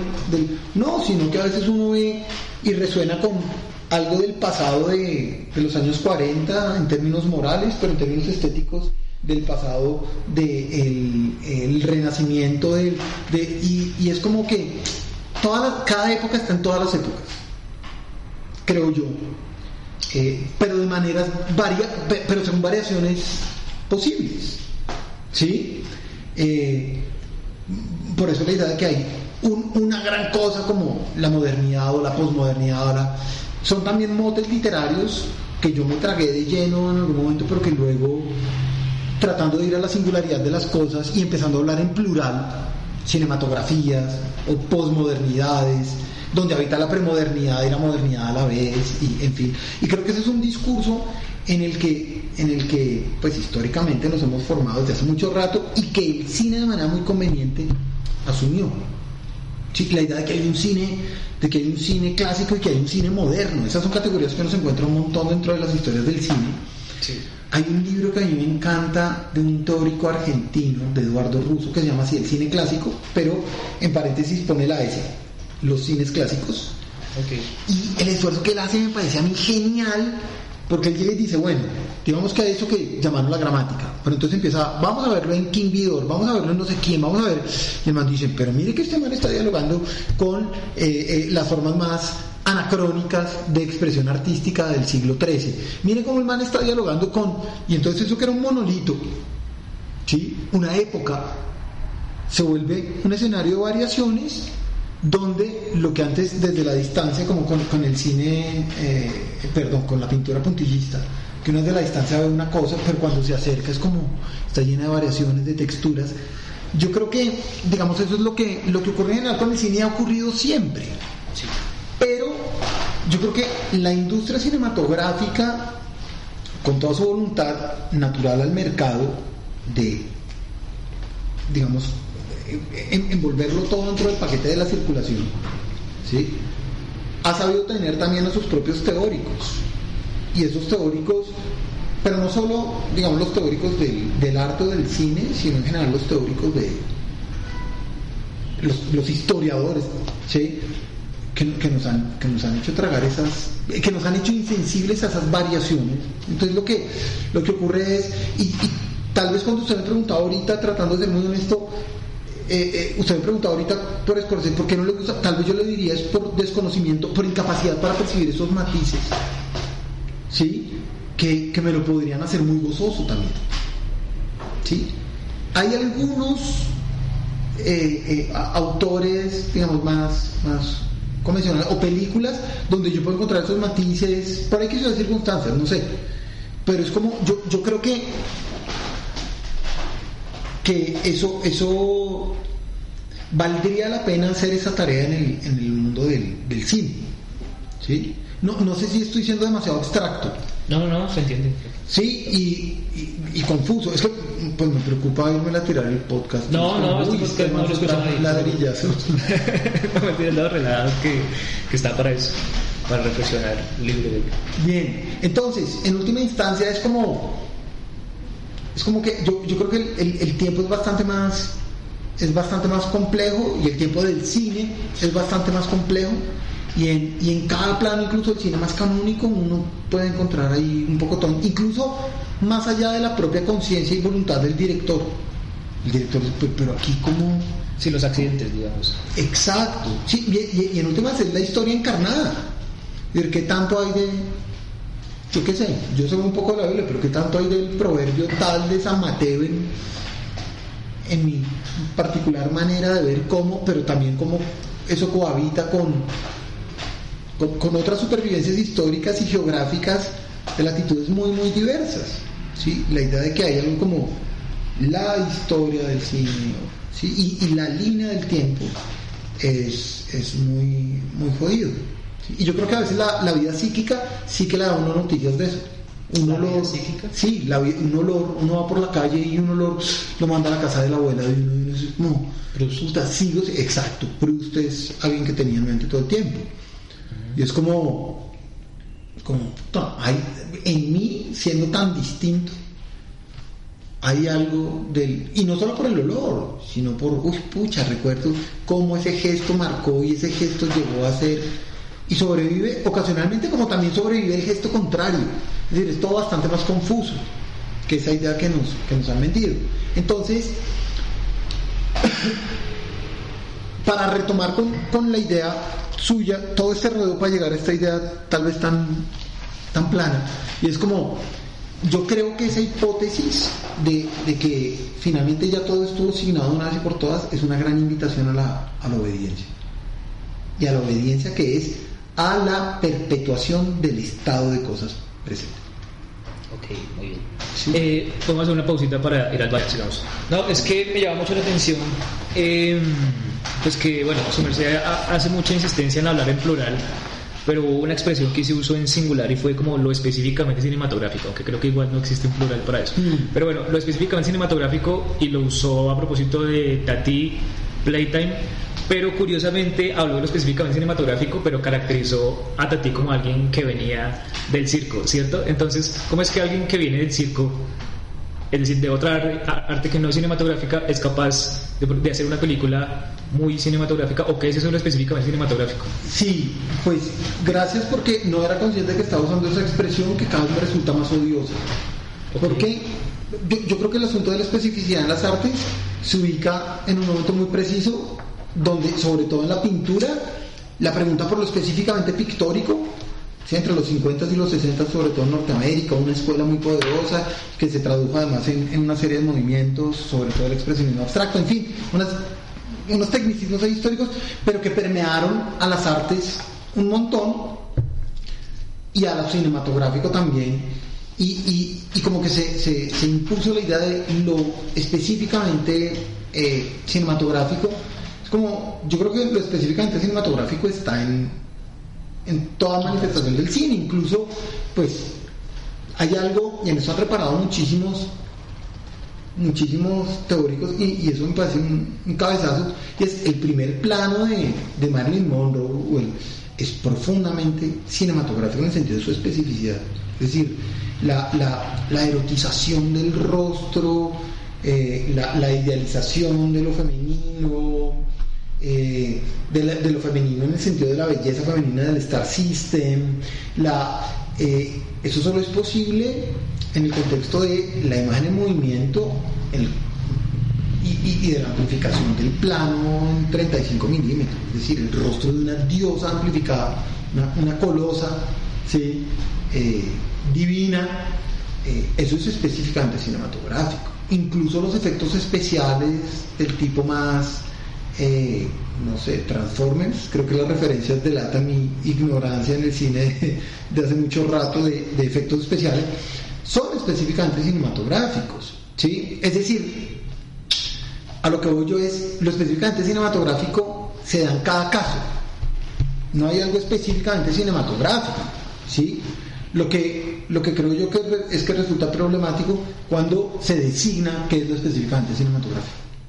Lo específicamente cinematográfico es contar historias de 90 minutos donde los puntos de giro no sé qué, de personajes caracterizados de tal manera que tienen un objetivo porque satisfacen una carencia, porque como no, pues se llama un modelo de mercancía que a veces produce mercancías maravillosas, que nos conmueven y que no solo nos alegran la vida, sino que a veces nos hacen cambiar de vida, en fin, lo que quiera que sea. ¿sí? Por eso mi pelea con lo específicamente cinematográfico, más bien es cómo en cada caso pueden darse especificidades poderosas. Hay especificidades de lo cinematográfico pobres, muy empobrecedoras. ¿sí? Eh, una economía del tiempo altamente canonizada, estandarizada, que se repite de caso en caso, que no podría ser hecha por otros medios y sin otras soluciones, pero que lo que hace es justamente despotenciar las posibilidades de expresión del medio mismo. Pero eso ocurre tanto con el cine canónico. Ahorita hablábamos de estas tendencias o mini cánones también de, eh, festivaleros. Y es como, a mí, yo celebro muchísimo eh, la, Mujer del Animal de Víctor Gaviria, porque después de una temporada de esta cinematografía donde había que, porque parece como un, legado, un destino del tercer mundo en proceso civilizatorio, de hablar de la violencia para poder llegar a ser civilizado, donde, donde exhiben las películas sobre nuestra, nuestro proceso ascendente, eh, es decir, en los festivales del primer mundo, había una tendencia a que la violencia debe ser sugerida, insinuada, lo cual, de nuevo, respondía a ciertas cinematografías y fue una respuesta muy interesante, pero que de un momento a otro se asentó y parecía que eh, eh, terminó designando la violencia en el audiovisual en Colombia, o mayoritariamente, en el audiovisual por lo menos festivales. Y aparece esta película con esta violencia otra vez, y yo creo que es la más insoportable de todas las películas. Por lo menos yo la viví así, es decir, las otras son, en general, Víctor Gabriel me excepcional. Pero esta película yo la viví y la gente que la ha visto conmigo es como, pues, cercana a mí eh, eh, es como de verdad eh, exageradamente frustrante. Y a mí me pareció allí que aparecía una especificidad de lo cinematográfico de la que nos habíamos olvidado, que habíamos desatendido, y Víctor Gaviria reanimó en virtud de, de un estado del arte cinematográfico en ese presente. ¿Soy claro? Estaba el arte, quiere decir como que revisó lo que se había hecho en términos de representación de la violencia y planteó otra forma de representarla? Pues no creo que lo hubiera hecho tan, tan metodológicamente eh, académico, sí, porque suena muy a, paper, pero, pero de alguna manera yo sí creo que tenía que ver con, tenía que ver con una, conciencia de su momento, pero además también con una manera de entender él lo que a él le ha preocupado por, por siempre como director de cine, que es qué pasó en Medellín y en Colombia en un par de décadas que, nos volvieron el país que hoy día pues hemos llegado a ser. Y él, y él digamos, dentro de, dentro de la exploración cinematográfica de esa pregunta, pues no se podía satisfacer con, con soluciones estéticas que estaban operando y que habían operado muy bien. ¿Sí? Y que, fueron, que han sido maravillosas importantísimas. Con esto no denigro esas películas, sino es lo que estoy tratando de ver es como, eso específicamente cinematográfico no es algo de una vez por todas, sino es como el cine de un momento a otro responde en unas circunstancias concretas con unas posibilidades que habían pasado por inadvertidas, que, ¿sí? Y que uno ve de alguna manera, y esto tiene que ver con lo que hablamos ahorita de las temporalidades, por allá estaban en el cine de Rossellini también en Roma Ciudad Abierta también había unas cosas que en su momento tuvieron que haber sido como, sáquenme de la sala de cine. ¿sí? Rossellini creo que, que, lo entendió muy bien y, y, y, en general Víctor Gaviria resuena muy, muy bien con, con esa cinematografía. Pero, pero, pero es como, creo que en ambos casos de manera muy distinta en Rossellini y en Víctor Gaviria, pero también en el cine de la, contemporáneo de Víctor Gaviria, lo específicamente cinematográfico aparece de maneras distintas. ¿sí? Ahora, todo esto tiene que ver con, con Tati, y es en Tati lo que yo encontré era como alguien que me resultaba muy, muy poderoso, era como alguien estaba pensando en imágenes coreográficas que no necesariamente, creo yo, pasaban por la escritura. Es decir, a mí siempre me ha inquietado muchísimo cómo Tati escribía sus guiones. Eso es como un jeroglífico para mí. Y pues él, trabajaba con, con Carrier. Y hay lo poquito que yo he logrado. ¿Con Jean-Claude Carrier? Sí. Okay. Lo poquito que yo he logrado como, como conocer de los procesos creativos de Tati, sobre todo en relación a la escritura, porque a mí la escritura me ha interesado muchísimo, y también subvertir la escritura. Eh, son a través de la figura de Carrer y recuerden, esto lo leí en algún lugar que Carrer decía, mire, como él trabajó con Buñuel y con Tati, le decía, mire, con Buñuel para sentarse a escribir era poner una máquina a escribir y sacar trago y beber y, escribir locuras y luego pues decantar. Con Tati era ponerse citas en lugares que él sabía que podían ser potenciales locaciones. Entonces yo pienso en Playtime, está, las tres locaciones grandes son el aeropuerto, la, la feria exposición y la última que es la del restaurante. Entonces él decía, nos poníamos citas y nos íbamos a pasar horas a ver cuándo algo ocurría. Y cuando algo ocurría era poderosísimo porque era, digamos, la, el mundo como escritura luego se volvía, se consignaba para luego volverse coreografía ahí había una relación completamente distinta. Entonces, cuando yo dije lo específicamente cinematográfico, eh, eh, creo que quise decir más bien, fue, me resultaba sumamente sorprendente como alguien no estaba priorizando la escritura, sino que se servía de la escritura como forma de consignar una, una especie de escritura gestual y coreográfica de la realidad misma, que después se traducía, digamos, en procedimientos altamente circenses. Eso Además, yo vi a ti después de haberme graduado, yo no lo vi durante la carrera. Era como. Yo decía, como, este man mandó para el carajo toda mi información. Porque esas, esas ideas de escritura, preproducción, rodaje, producción, pues iban. Aunque claramente uno, uno pudiera hablar de la preproducción de Tati pero, pero el proceso creativo estaba casi que ya filmando con el ojo o, escribiendo a través del registro del ojo de lo que le ofrecía la realidad para servirse en un sentido muy distinto, por ejemplo, de la escritura. Sí, que no es como que el cine ilustre lo que está escrito, sino la, la, escritura trata de estar al servicio de, la imagen de la realidad. Exactamente, exactamente. Y, mm, otro gran defensor de, un cine no mediado por la escritura que, que fue Artaud, él insistía mucho, el cine envejeció demasiado pronto y tal vez el elemento que más lo envejeció prematuramente fue el triunfo de la escritura, la colonización de la escritura por la imagen. Eso que usted llamó la ilustración, me parece una muy buena palabra, como ilustrar el texto. ¿Sí? Que también ha conducido a grandes obras, eso no, no es decir, no, no, soy un dogmático que, no pueda haber en, películas que han respondido a esos procesos, y en muchas, muchísimas, pero, pero eh, ahí está la grandeza desde el cine ruso, el neorrealismo y, muchos experimentos de, de naturalezas muy diversas, donde no se trata de no escribir, sino darle otro lugar a la escritura. ¿Sí? Porque, porque mucha gente cree que es no, entonces salgo a la calle y con la cámara y con... No, incluso para ser documental en el sentido más canónico de registro del mundo, eh, pues registro no es una palabra adecuada, pero bueno, eh, de, ir a dar con el mundo como se ofrece, digamos, el cine directo, la escritura es fundamental, pero la escritura ocupa un lugar muy distinto. Y cómo, cómo se, formaron, y cuando uno empieza a estudiarlo históricamente, se forman cuando se consolida la industria cinematográfica, esos cánones no solo expresivos, sino que están anclados a formas de producción y a procedimientos creativos.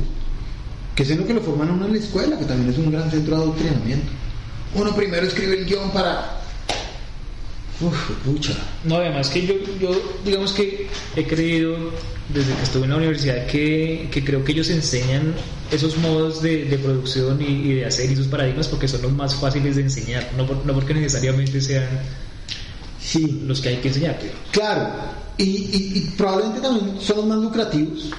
¿sí? Pues así operan las productoras las, en las que uno se emplea. Y, ¿sí?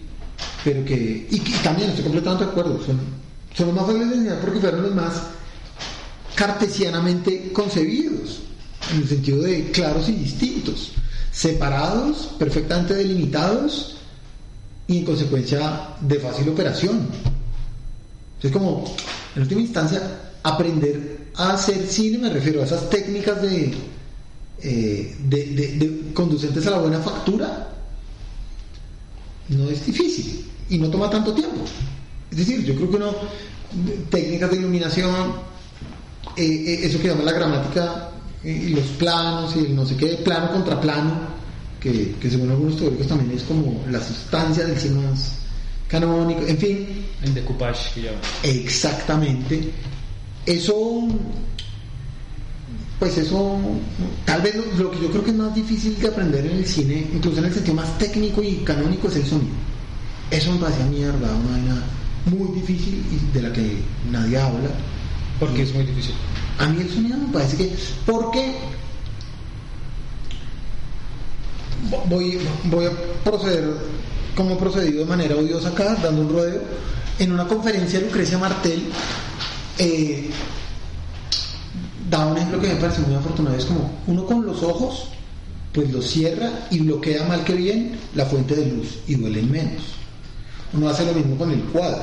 Uno cierra el cuadro y para a los dos o tres pasantes de producción a que paren el tráfico, manda la señal y uno puede bloquear la cosa, por ejemplo. Con el sonido es imposible, uno puede tumbar el avión, callar el pajarito, eh, silenciar a los que pusieron reggaetón durísimo a cinco cuadras, a- en fin. Entonces, se trata de un orden del registro, de entrada, de entrada nada más a, a nivel del registro, eh, bastante más difícil en términos técnicos dentro de las expectativas de representación de la realidad que han colonizado el cine, porque el cine no necesariamente tendría que representarla como nos hemos acostumbrado a, a asumir. Pero por otro lado, aquí no sabría por qué razones, pues creo que tiene que ver con que, como dicen, la música es la más abstracta de las expresiones artísticas y la sonoridad, digamos que no responde tan fácilmente, de manera tan inmediata a, a esa relación con, con- de referencialidad, en fin. El, el- el- el- sonido creativamente resulta en muchas ocasiones bastante más improbable, menos, inmediato, menos claro. Uno cuando está haciendo los efectos especiales, yo he hecho en muy pocas ocasiones, pero pues uno sabe, necesito que la pelota caiga así, o que la tela corra así, o que el viento sople de tal o de cual manera, y uno hace el chroma key, lo- pero con el diseño sonoro es, es una vaina, digamos, de lejos más incierta y también siendo tan incierta potencialmente más reveladora también, ¿sí? Y mm, digamos que también a nivel de la experiencia personal, el sonido siempre me ha parecido un escenario donde, donde la gente suele ser menos propositiva, donde la gente suele por encontrar buenos diseñadores sonoros, bueno, es, es no es fácil, afortunadamente hay una generación de, de gente que está haciendo muy buen sonido en Colombia, creo yo, pues por lo menos yo trabajo con unos muy buenos y he visto películas muy bien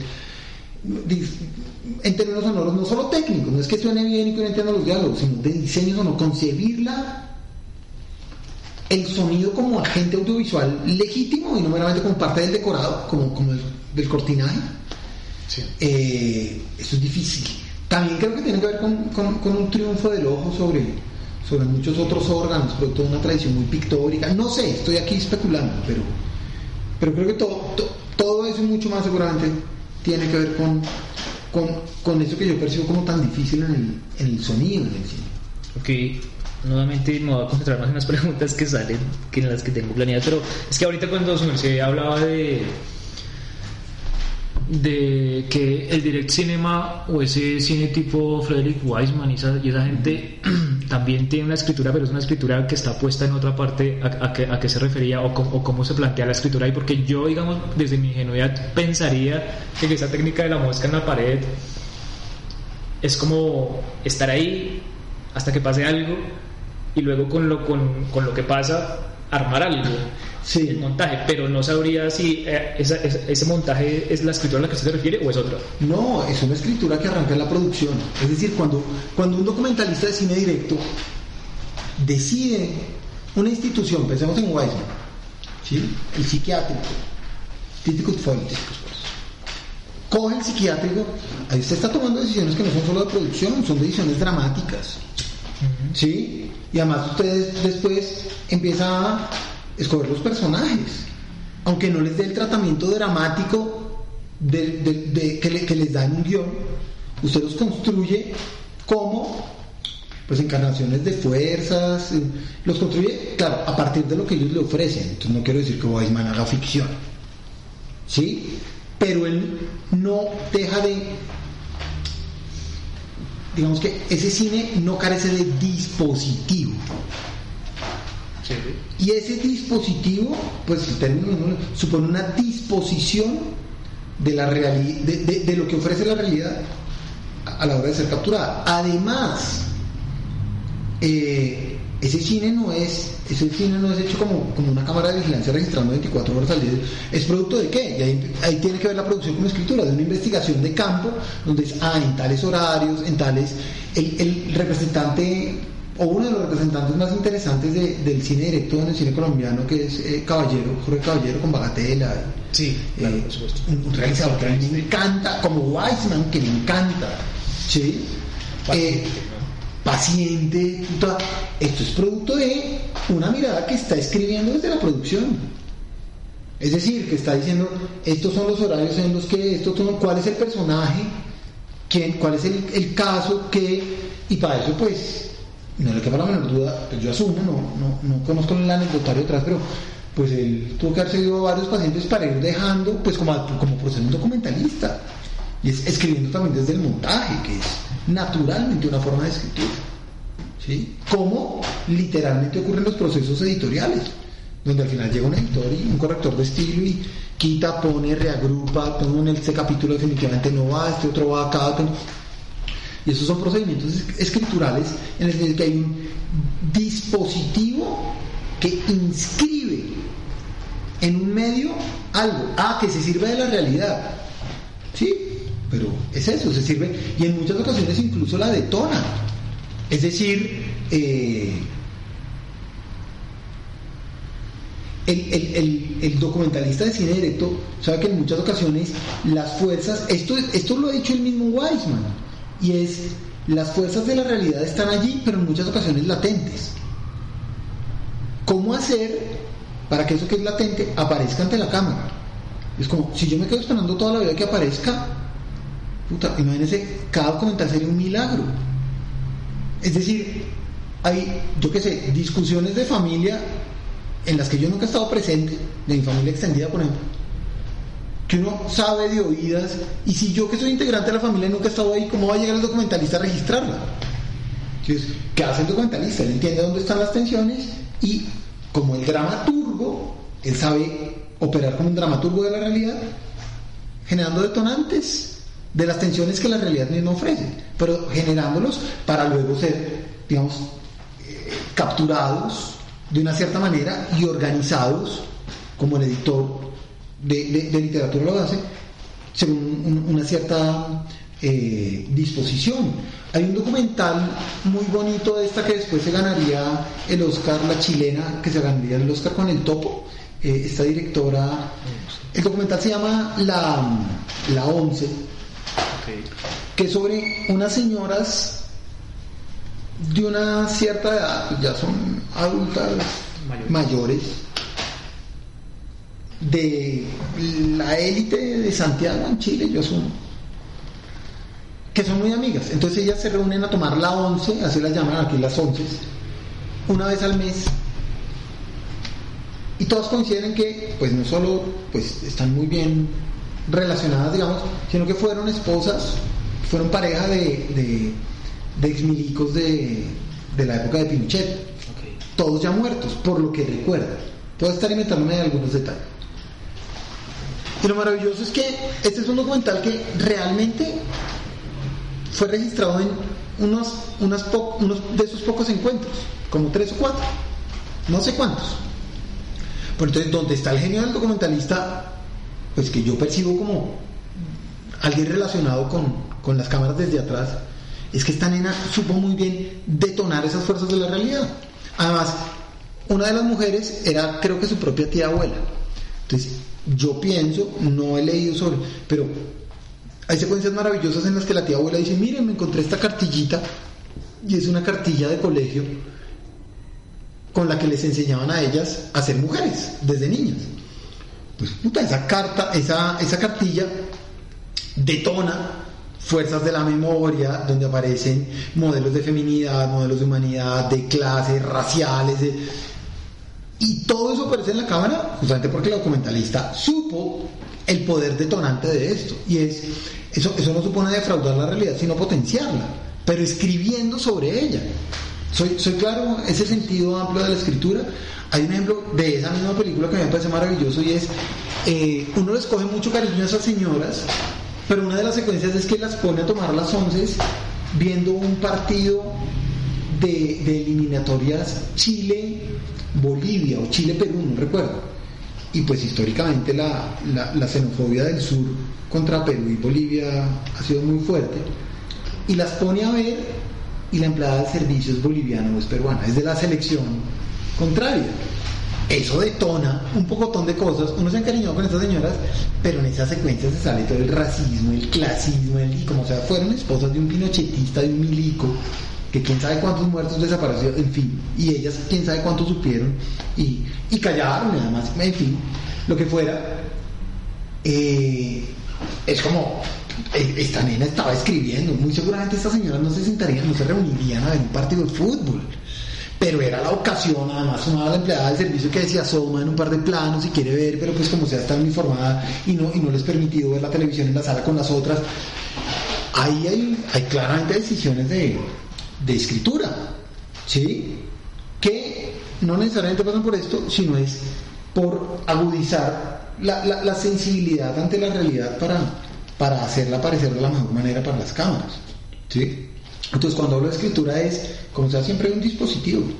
Y la idea de que el documental prescinda del dispositivo es la más pues fraudulenta que nos han metido en la cabeza. La idea de la representación de la realidad como, como sea, todo, todo documental es antes que nada un dispositivo. Y cuanto más acertado es en, sus técnicas y estrategias, o en muchas ocasiones, según la línea que asume, cuanto más acertado es, más nos hace pensar que el dispositivo no, opera. Y Weisman es el genio de los genios, como, como Flaherty también en su momento. En fin. Ok.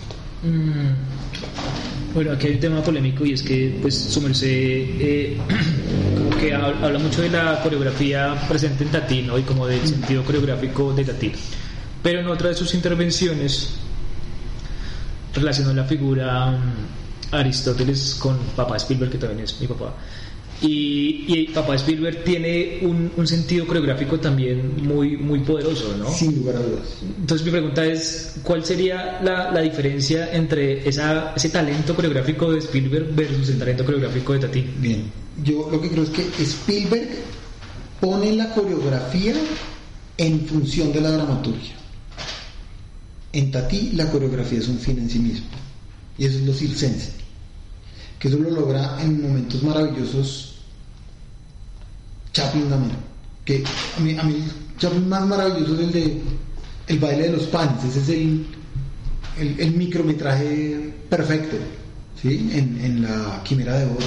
O, muchas de esas en las que él, o cuando llega el sonido y él se rehúsa a aceptar el sonido, pero él siguiendo con el cine silente coreográficamente nos hace entender que lo que ocurre es que hubo un, un desencuentro o un equívoco producto de una confusión sonora o producto de una...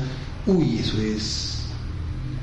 Eso es eh, muy poderoso. La verdad es que como sea, pues Chaplin era parte de sus intereses esa coreografía se reinserta dentro del orden de lo coreográfico, de lo, de lo dramatúrgico, perdón, y termina respondiendo a una economía de, de, de medios y fines, es decir, de satisfacción de un, un, un deseo objetual.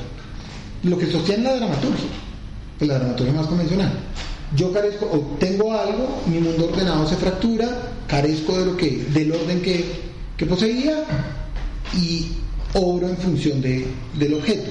Allí hay todos unos, todos unos procedimientos coreográficos eh, en los cuales un director, por ejemplo, como Spielberg, es un genio. Y de ahí que su puesta en escena sea. Pero esa coreografía es una coreografía que tiene por fin último no la relación entre el cuerpo, el espacio y el tiempo, sino la satisfacción del deseo de un protagonista que ha carecido de un objeto durante todo el relato. Es decir, la coreografía tiene por fin un fenómeno más dramático que coreográfico, aunque también se manifiesta coreográficamente. El beso al final, la, la chica levantando la, la piernita en el, antes de que salga el diente en el cierre. Lo que ocurre en cinematografías como las de Tati y odiosamente para mucha gente en Belatar, Tarkovsky, todos estos de, de la Europa del Este, es que la coreografía es un fin en sí mismo. Y cuando la coreografía es ella un fin en sí mismo, no tenemos este sentido de temporalidad finalista, que es lo que ocurre con Spielberg. Uno sigue la coreografía y se emociona con ella porque es, y al final, ¿qué? Por eso uno puede... Y además uno puede hacer spoiler de la coreografía Spielbergiana. Uno puede anticipar, uno no puede hacer spoiler de, de Tarkovsky, de, de, de Belatar. El caballo de Turín, este caballo hermoso, amigo coreográfico como putas, las fuerzas de la naturaleza, casi que de, de, de, la historia de la vida y encarnadas en este caballo, mientras cuenta la anécdota de Nietzsche. Y es una anécdota además con no sé qué, qué es lo que suena de fondo, creo que es Wagner, pero no estoy seguro. Y es un plano de cinco minutos que abre la película, es como, es, es, es, es una coreografía que no depende de una resolución, ella es su resolución misma. No, no sé si soy claro planteándolo de esta manera. ¿sí? Sí. Pero entonces creo que en ambos sentidos, y, y estoy completamente de acuerdo, eh, hay que hablar de lo coreográfico. ¿sí? Ahora creo que son maneras distintas del coreográfico. Ok, perfecto. Eh, no sé cómo, cómo vamos de tiempo, porque no quiero abusar mucho de eso. No, yo creo que por ahí en unos uf, cinco minuticos y y terminamos. Bueno, listo, entonces voy a botar todo esto. Vamos con esta. No, es que, pues hablando, digamos, de relaciones del cine con otras artes, del, del, sí, del circo con Tati y demás, y también como de la dramaturgia y el teatro, como que, pues, tengo frescos ahí como dos, dos, dos, dos cineastas que se han opuesto a, a, lo, a lo teatral del cine y que han hablado de, de que están cansados de que el cine sea teatro filmado Mm. y que tratan de proponer otra cosa, como serían Bresson y Greenaway, ¿no? sí, Entonces, pues mi pregunta es, Bresson en términos de, de, de, de huir de, la dramaturgia, de plantear incluso algo diferente del cine, que sería el cinematógrafo, de no hablar de, de actores, sino de, de modelos, es que habla de... sí, ¿Cómo, sí. cómo, cómo merced ese problema con Bresson? A mí, a mí, a mí Bresson me parece fascinante, me parece enigmático. Sí, es como esos directores que que veo y me, me, me, lo- pues me, me fascinan, Muchet, eh, Un condenado a muerte escapa, parece una película sobre la metodicidad muy poderosa y ahí las soluciones a través del montaje parecen muy poderosas. Eh, claramente cuando él, digamos que yo, creo que él se, se rehúsa a, la teatralidad en el cine, se está rehusando a, a una idea de, digamos, eh, concepción narrativa codificada y emocional que, mm, que tiene por propósito esa idea de imitar la realidad, incluso en la ficción. ¿sí? Y por eso creo que el colmo, el colmo afortunado, pero también muy difícil de su cinematografía es la, la Pasión de Juana de Arco. No sé si, si la ha visto. Es.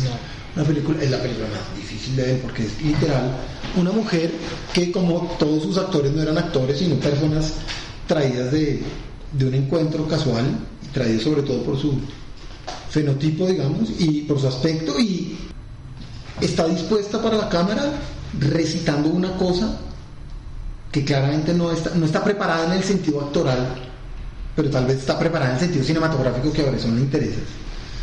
Y es ella echándose un rollo, pues el rollo de Juana de Arco, ¿sí? Y es, y es como, uf, este man, este man, digamos que eh, de verdad está en otro lado, pero es un lado que ya con esa película yo no, yo no, digamos que no logro, no, logro articular mucho discurso sobre eso, ¿sí? Eh, pero Bresson a mí me parece, me parece un, particularmente me quiero referir a, un condenado a muerte escapa, me parece una película de la metodicidad, es decir, allí, allí lo que a mí me parece muy poderoso es que él logra hacer de un ser humano que desea escapar realmente una máquina que opera metódicamente.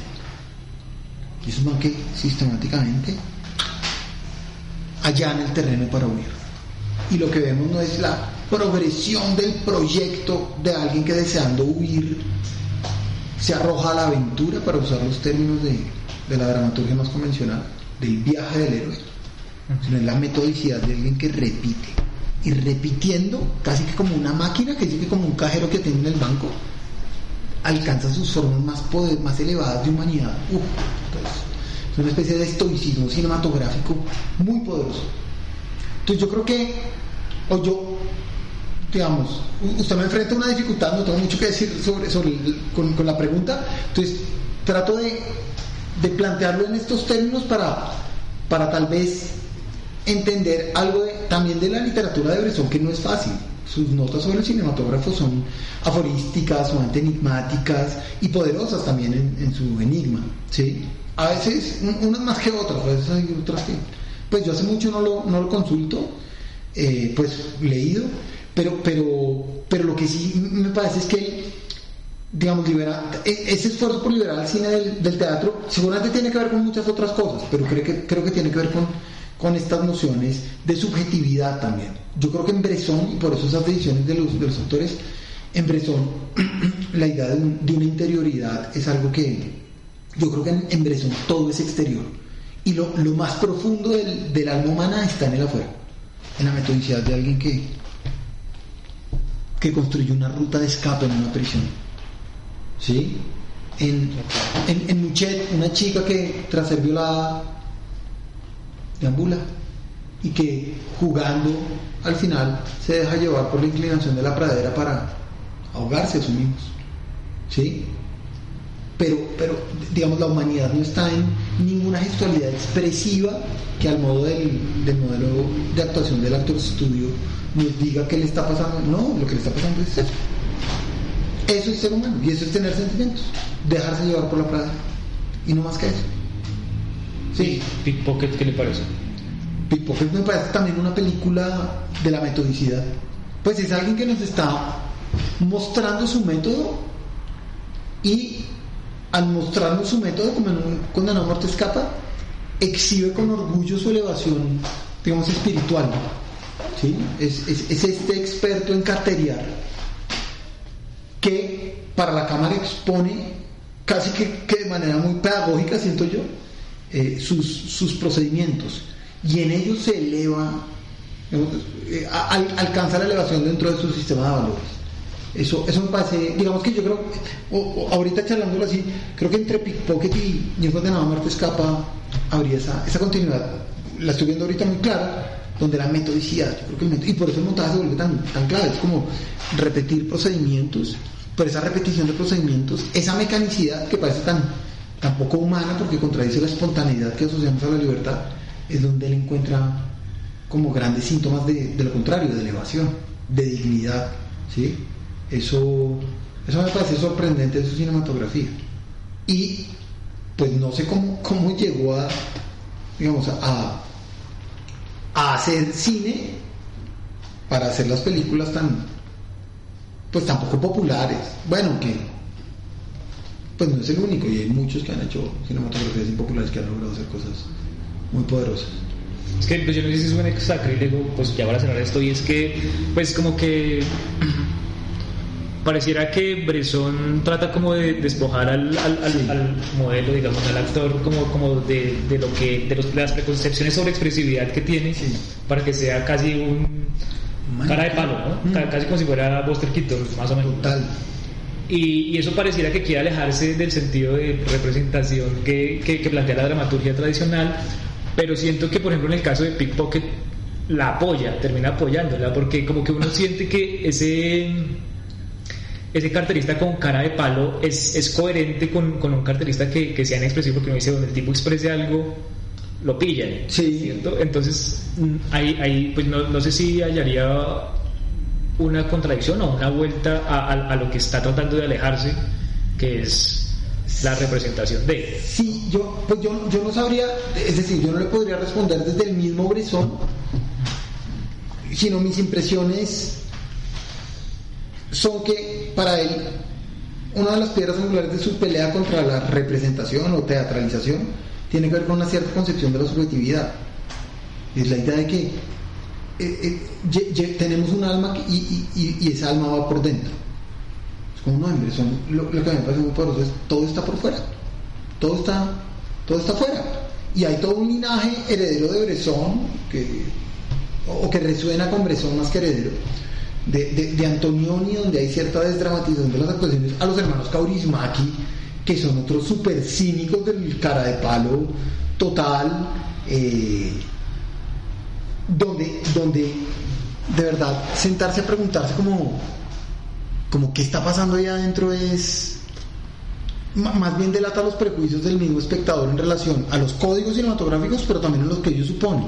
Y es que la subjetividad es tener algo adentro. Pues sí, a uno le duele, le duelen las tripas cuando tiene ansiedad o angustia o, miedo. Pues eso, pero, pero eso no supone que, que, que, que, que tener un alma sea necesariamente tener algo adentro, es lo que yo siento. Que tiene mucho que ver con esta película de Lisandro Alonso de la que le hablaba, que me parece muy poderosa. Es un man que corta y que corta y acumula leña y ve un armadillo que pasa y lo captura y se lo come. Es como, esa es su alma. ¿Sí? Que además pues viene acompañada por habilidades del, del lenguaje. Pero el alma es un cuerpo operando. Y un cuerpo operando a través de la palabra, pues también a través de su relación objetual con el espacio y con las cosas. Eso es tener alma, tener ciertas habilidades, lo hacen a uno más sensible o menos sensible. Uno tiene habilidades con las manos, pero también con la mirada y con la escucha, con el olfato, incluso con. Es, es yo creo que es, o así es como yo he leído eh, el, el esfuerzo de Bresson, que me ha parecido tan poderoso, porque es dignificar, dignificar el cuerpo como alma. ¿sí? Eh, y los objetos como, como escenarios en los que el alma también, digamos, se, se ejecuta, ¿no? porque hay un animismo de la, de la mesa o del serrucho. ¿sí? Hay una película colombiana que se llama Corta, de, de Felipe Guerrero. Puta, es una película donde los porteros de caña en, en los plantíos del Valle del Cauca, manes echan y echan machete, dura 60 minutos y echan machete. Y uno escucha más el radiecito y, uno ve estos cuerpos y es como vivir así debe ser muy difícil. O sea que de- debe ser un alma cansada, agotada, pues también muy vital para aguantar esas jornadas. de- pero un cuerpo da mucho que pensar sobre, so- sobre, sobre la humanidad. ¿Qué es ese cuerpo? No qué contiene, sino qué es ese cuerpo. Por eso yo creo que el asunto del hábito es tan importante en Bresson.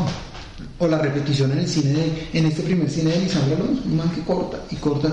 Es como, oh, puta, el, el- el- el alma es el oficio de algún modo.